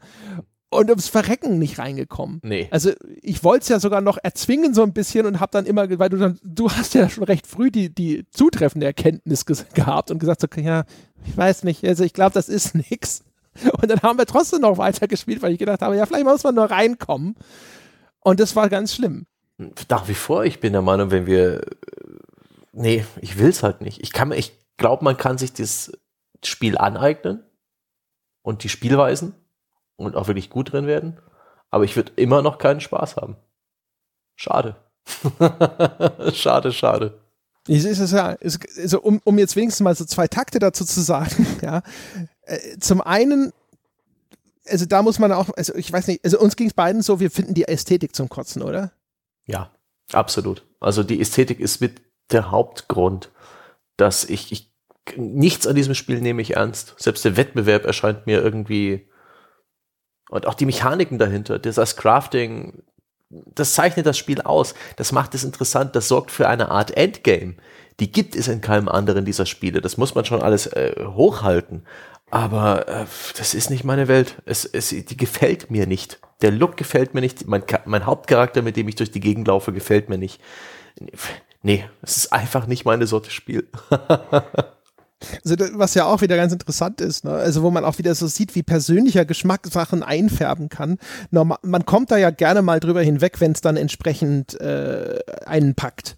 Und ich glaube, das ist eine Kombination aus zwei Sachen. Also mir geht's nämlich genauso. Ich finde die Ästhetik von Fortnite zum Kotzen. Ja, wir sind schön beim Thema. Also die, die ist ein, aus irgendeinem Grund furchtbar für mich. Äh, ich, ich, ich mir geht es immer so auch, es gibt ja ganz viele Mobile Games, die eine jetzt in, in, in den weitesten, mhm. ja, im weitesten ähnliche, diese Comic-Ästhetik. Das erinnert an das Standard Mobile App Artwork. Wie eine, eine Mobile-Version von Team Fortress. Weißt du, Team Fortress ist gar nicht so weit weg gefühlt von dem mhm. Stil dieses Spiels, aber Team Fortress zum Beispiel, das stößt mich lange nicht so ab. Irgendwie, das hat so eine ironische Distanz auch, die es ausstrahlt in seinen Designs, ja. Und Fortnite ist irgendwie so ein, One Size Fits All mhm. für mich. Also das, das ist das, was ich immer bei diesen Mobile Games und sonst irgendwie mit diesem Stil verbinde. Ich habe das Gefühl, das ist so ein kleinster gemeinsamer Nenner in der ist. Bei, bei so Spielen wie bei Team Fortress 2 und vielleicht sogar Brink, wenn du dich erinnerst, das auch einen eigenwilligen Look hatte. Da, da ist jeweils der Federstrich von einem gewissen Artist zu spüren. Da merkt man den gewissen Stil. Aber der, der Stil von Fortnite ist einfach nur generisch Comic. Nichts. Da erkenne ich keinen, Federstrich, da, da sehe ich nicht irgendeine Person im Hintergrund, die sich da Gedanken gemacht hat über den Look des Spiels. Es ist einfach halt Comic-Grafik. Ja, weißt du ja, wahrscheinlich ist das mit dem, mit dem Federstrich sogar unfair, aber es ist. Ja, das ist ja, ein Stück weit unfair, aber es ist dieses da kannst du auch Modelle rausnehmen aus dem Spiel und mit, mit anderen ne, halt so Mobile- und Unity-Spielen vergleichen und du wirst nicht die großen Unterschiede feststellen. Es ist sicherlich alles hausgemacht, das ist sicher nicht so ein Asset-Flip ähm, oder so eine Recycling, wie es bei PUBG der Fall ist, was auch eigentlich relativ bieder wirkt, optisch. Und jetzt auch nicht das ist, was ich äh, grafisch und vom Stil her in, in so einer Art Spiel suche, aber was für mich besser funktioniert, das kleinere Übel ist. Aber Fortnite hat tatsächlich ähm, es, es gibt mir nichts und ich, ich kann aber, aber sehr gut verstehen, dass es Leuten was gibt und ich gönne ihnen den Spaß. Ich finde auch zum Beispiel die Präsentation, Fortnite hat so ein Artwork, da sind, ist eine Auswahl von Heldencharakteren, die da so stehen und sich in Pose werfen, ja. Breitbeinig, mit der Waffe im Anschlag, in der Hocke, mit dem Schwert in der Hand, äh, im Hintergrund irgendwie so ein, so ein, so ein Kriegshammer und sowas. Mhm. Und auch, de, auch der, der Ausdruck, der da transportiert wird, also so, ähm, so eine, so eine Haupt, die Hauptfigur in dem Bild, die halt zentriert ist, ist halt so die junge Frau in so Camouflage-Pants. Mhm. Happy War. Ja, und vor allem halt so dieses, das ironische Grinsen, der Englisch, äh, Englisch sagt man smirking, ja. So, so Schmunzeln, der, ne? der Gesichtsausdruck ist halt der, der, der selbstbewussten Überheblichkeit alleine das ist alles so schrecklich für mich. Es, ich weiß auch nicht, ich sitze da und denke mir so, nein, diese ganze Heldengruppe, furchtbar, mit dem, mit dem Pseudotypen, coolen Katana-Typen, der genauso grinst. Es, alle grinsen sie so, warum grinsen sie mich so an? Ja, ist alles so, so die haben alle dieses, dieses, ja, wir sind cool, grinsen drauf. Es ist halt so, nein, das ist alles ganz schrecklich und, ähm, das erinnert, Das erinnert mich an eine Gamescom. War es eine Gamescom? Ich glaube, es war eine Gamescom in Leipzig, wo ich relativ frisch gebacken als Praktikant die ganzen schlechten Termine bekommen habe. Halt, um die Spiele mit abzuklappern, wo halt Publisher Wert darauf legten, dass sie gefeatured werden und jemand von der Redaktion vorbeikommt, aber da schickt man halt die, ja, das Bauernopfer, ja, den Praktikanten hier, den Scheiß schaust du dir an. Und da habe ich mir ein Looney Tunes Spiel angeschaut, so ein ganz generisches ähm, Third-Person Action Jump'n'Run. Irgendwelche. Es gab ein 3D Looney Tunes. Ja, ja, ja, ja, das war, das war furchtbar. Und das war äh, für die. Looney Tunes habe ich ja gerne geschaut als Kind. Und das war nämlich, ja, we took the characters and made them dark and edgy. Also oh. haben sie dark und edgy Looney Tunes gemacht, wo alle so so ein, so ein Stirnrunzel, schrägen äh, oberen Augenansatz hatten, ja, so den bösen Blick. Und, und das war's. Und es war so ein bisschen dunkler und es war so ein bisschen cool und es war einfach nur, Gott, so dermaßen an jeglicher Zielgruppe vorbeigeschossen und sie hatten auch nichts über das Spiel zu sagen. Die, die Presse, das Pressemädel hat immer wieder gesagt, yeah, it's dark and edgy and it's from the makers of and some, some some more adult themes und es war einfach nur belanglose 0815 Geschichte. Das war für mich unerträglich, das fand ich ganz, ganz furchtbar. Also ja, Stil ist auch manchmal so eine Sache. Dieses Effektgewitter eines Marvel vs. Capcom finde ich auch unerträglich. Ich finde die Grundidee dieser Prügelspiele gut, aber ähm, ich, ich, ist einfach zu viel für mich. Aber das ist nicht direkt zum Kotzen, das ist eigentlich eher schade und ja, kann man machen. Ganz kurz noch zum Fortnite-Abschluss und dann sind wir ja eigentlich auch so ziemlich mal an dem Punkt, äh, wo, wo, wir uns ausgekratzt mhm. haben. Ähm, das Problem ist halt erstens dieser, diese, das erschwert zumindest sehr den Zugang, wenn man die Ästhetik so gar nicht mag. Es gibt ein paar Sachen in Fortnite, die ich schon echt cool finde, sogar eigentlich. Also die Idee, dass man mit einem Partybus abgeworfen wird, ist zwar so eine Dude-Bro-Idee, aber eigentlich ganz cool, finde ich. Aha. Und das Lama. Das, das Fortnite-Lama finde ich schon sehr geil. Das mhm. blöd guckende Lama, das ein bisschen aussieht, als wäre es bei Viva Pinata weggelaufen. Das oh, finde ich sehr das cool. Spiel um hatte einen Look. Viva Pinata hatte ja. eine Optik. Herrlich. Ja, das stimmt. Gar nicht so weit davon entfernt, was Fortnite macht, aber halt Charakter, Seele. Ah. Ja, das war schön. Auf jeden Fall der zweite Aspekt, der dann noch hinzukommt, ist, dass sehr schnell klar wird, wenn man Fortnite spielt, ähm, dass es eine obwohl es ja eigentlich so ein bisschen den, den Ruf hat, ja, dass es so ein bisschen zugänglicher sein soll als PUBG. Wahrscheinlich liegt das daran, dass, das, dass die gefühlt die Karte kleiner ist und es vielleicht einfach ein bisschen schneller dazu kommt, dass auch ein bisschen was passiert. Aber jo, auf jeden Fall dieses, dieser Baumodus, der ja auch äh, in dem Battle Royale eine Rolle spielt, das wir gespielt haben, äh, es war sehr schnell erkennbar äh, beim Betrachten von Mitspielern, dass der Skill-Level, ja, der nötig ist, um das dann tatsächlich effektiv umzusetzen, gewaltig über dem ist, was ich als Einsteiger mitbringe. Also wenn ich gesehen habe, wie da Leute auch in Teams sich mhm. blitzschnell irgendeine Erhöhung zusammengebaut haben, damit dann ein Sniper irgendwie einen Aussichtspunkt hat oder um einen Verteidigungswall zu errichten und so weiter. Das war so ein Ding, du siehst es und du, du weißt sofort, okay, mindestens 20 Stunden Training, wenn nicht mehr. Ja, um auch nur annähernd mhm. in diese Richtung zu kommen. Und wenn du dann ein Spiel hast, wo du eh schon so ein bisschen da sitzt und denkst dir so, ah, ich weiß nicht, ah, es ist leidlich interessant bislang. Äh, und du weißt aber umgekehrt, es gibt diese Kernmechanik, die wahrscheinlich zu dem, zu dem Genuss des Spiels sozusagen dann beiträgt und auch notwendig ist, um es wirklich zu erfassen. Aber dafür muss ich jetzt so und so viele Stunden erstmal diesen, diesen, diese, durch diese Wüste muss ich erstmal durch, ja. Und das war so der Moment, wo ich gedacht habe, so, ja, shit. Nee, ja, ist vielleicht auch generell äh, manchmal blöd, diese Erkenntnis, wenn, wenn du langsam merkst, was du eigentlich lernen musst bei Spielen. Ich, hab, ich fand ja auch mal dieses MOBA-Genre tatsächlich interessant. Und, und so vom Zuschauen bei YouTube dachte ich, ich kann das. Das ist cool, ja. Skills, bisschen Timing, bisschen Taktik, bisschen Haushalten, dieses Metaspiel mit den vielen Facetten.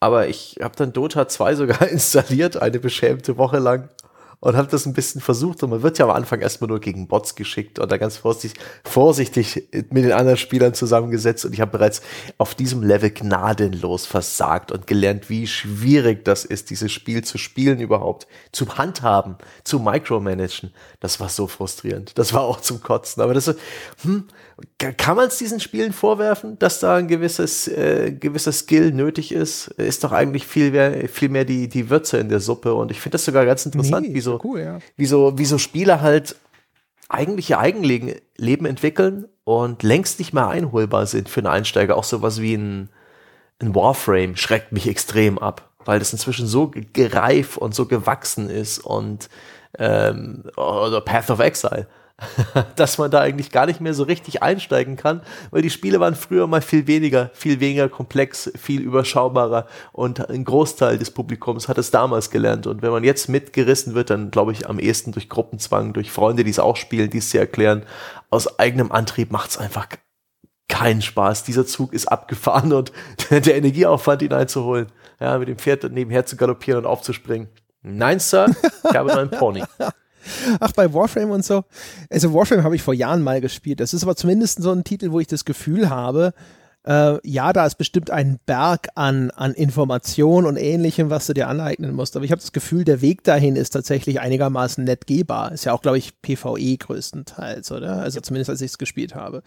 Und äh, dadurch, dass Fortnite PvP ist, ist es halt nochmal so dieser Wettbewerbsaspekt. Das ist halt echt so, du, wo du wirklich da sitzt und denkst, oh, das ist klar. So wie wenn ich jetzt äh, mir denke, ich will bei irgendeinem Stadtmarathon unter die Top 100 kommen, wo ich dann mir auch vorstellen kann, okay, das ist ein Projekt, das wird Jahre dauern und nicht, ja, und ich muss mir schon ein, irgendein kleines Dorf mit, ne, mit einer passenden Demografie aussuchen, damit es überhaupt möglich ist. Und so ist dann halt Fortnite so ein. Ah, und dann kommt halt echt noch hinzu, dass ich halt, ich habe halt keine Lust, 42 Kilometer zu laufen. So, so viel ist das beim Marathon. Schau an. Ja, oder? Ich glaube. Ist jetzt Ach, ich habe hab 240, 42 sind es, ja. 42, ja, genau. Gut, ich habe so. hab dich einfach noch falsch verstanden. Naja. Naja, meine Damen und Herren, ja, Sie haben erlebt, ja, das äh, Experiment ist selbstverständlich geglückt, ja, äh, aus jedem Thema, ja, kann dieser Podcast Gold machen, die Alchemisten unter den Podcastern und Sie sind live dabei. Da können Sie sich selber mal wieder auf die Schulter klopfen und wenn Sie damit fertig sind, dann können Sie uns die verdiente 5-Sterne-Wertung auf iTunes für diese Meisterleistung angedeihen lassen.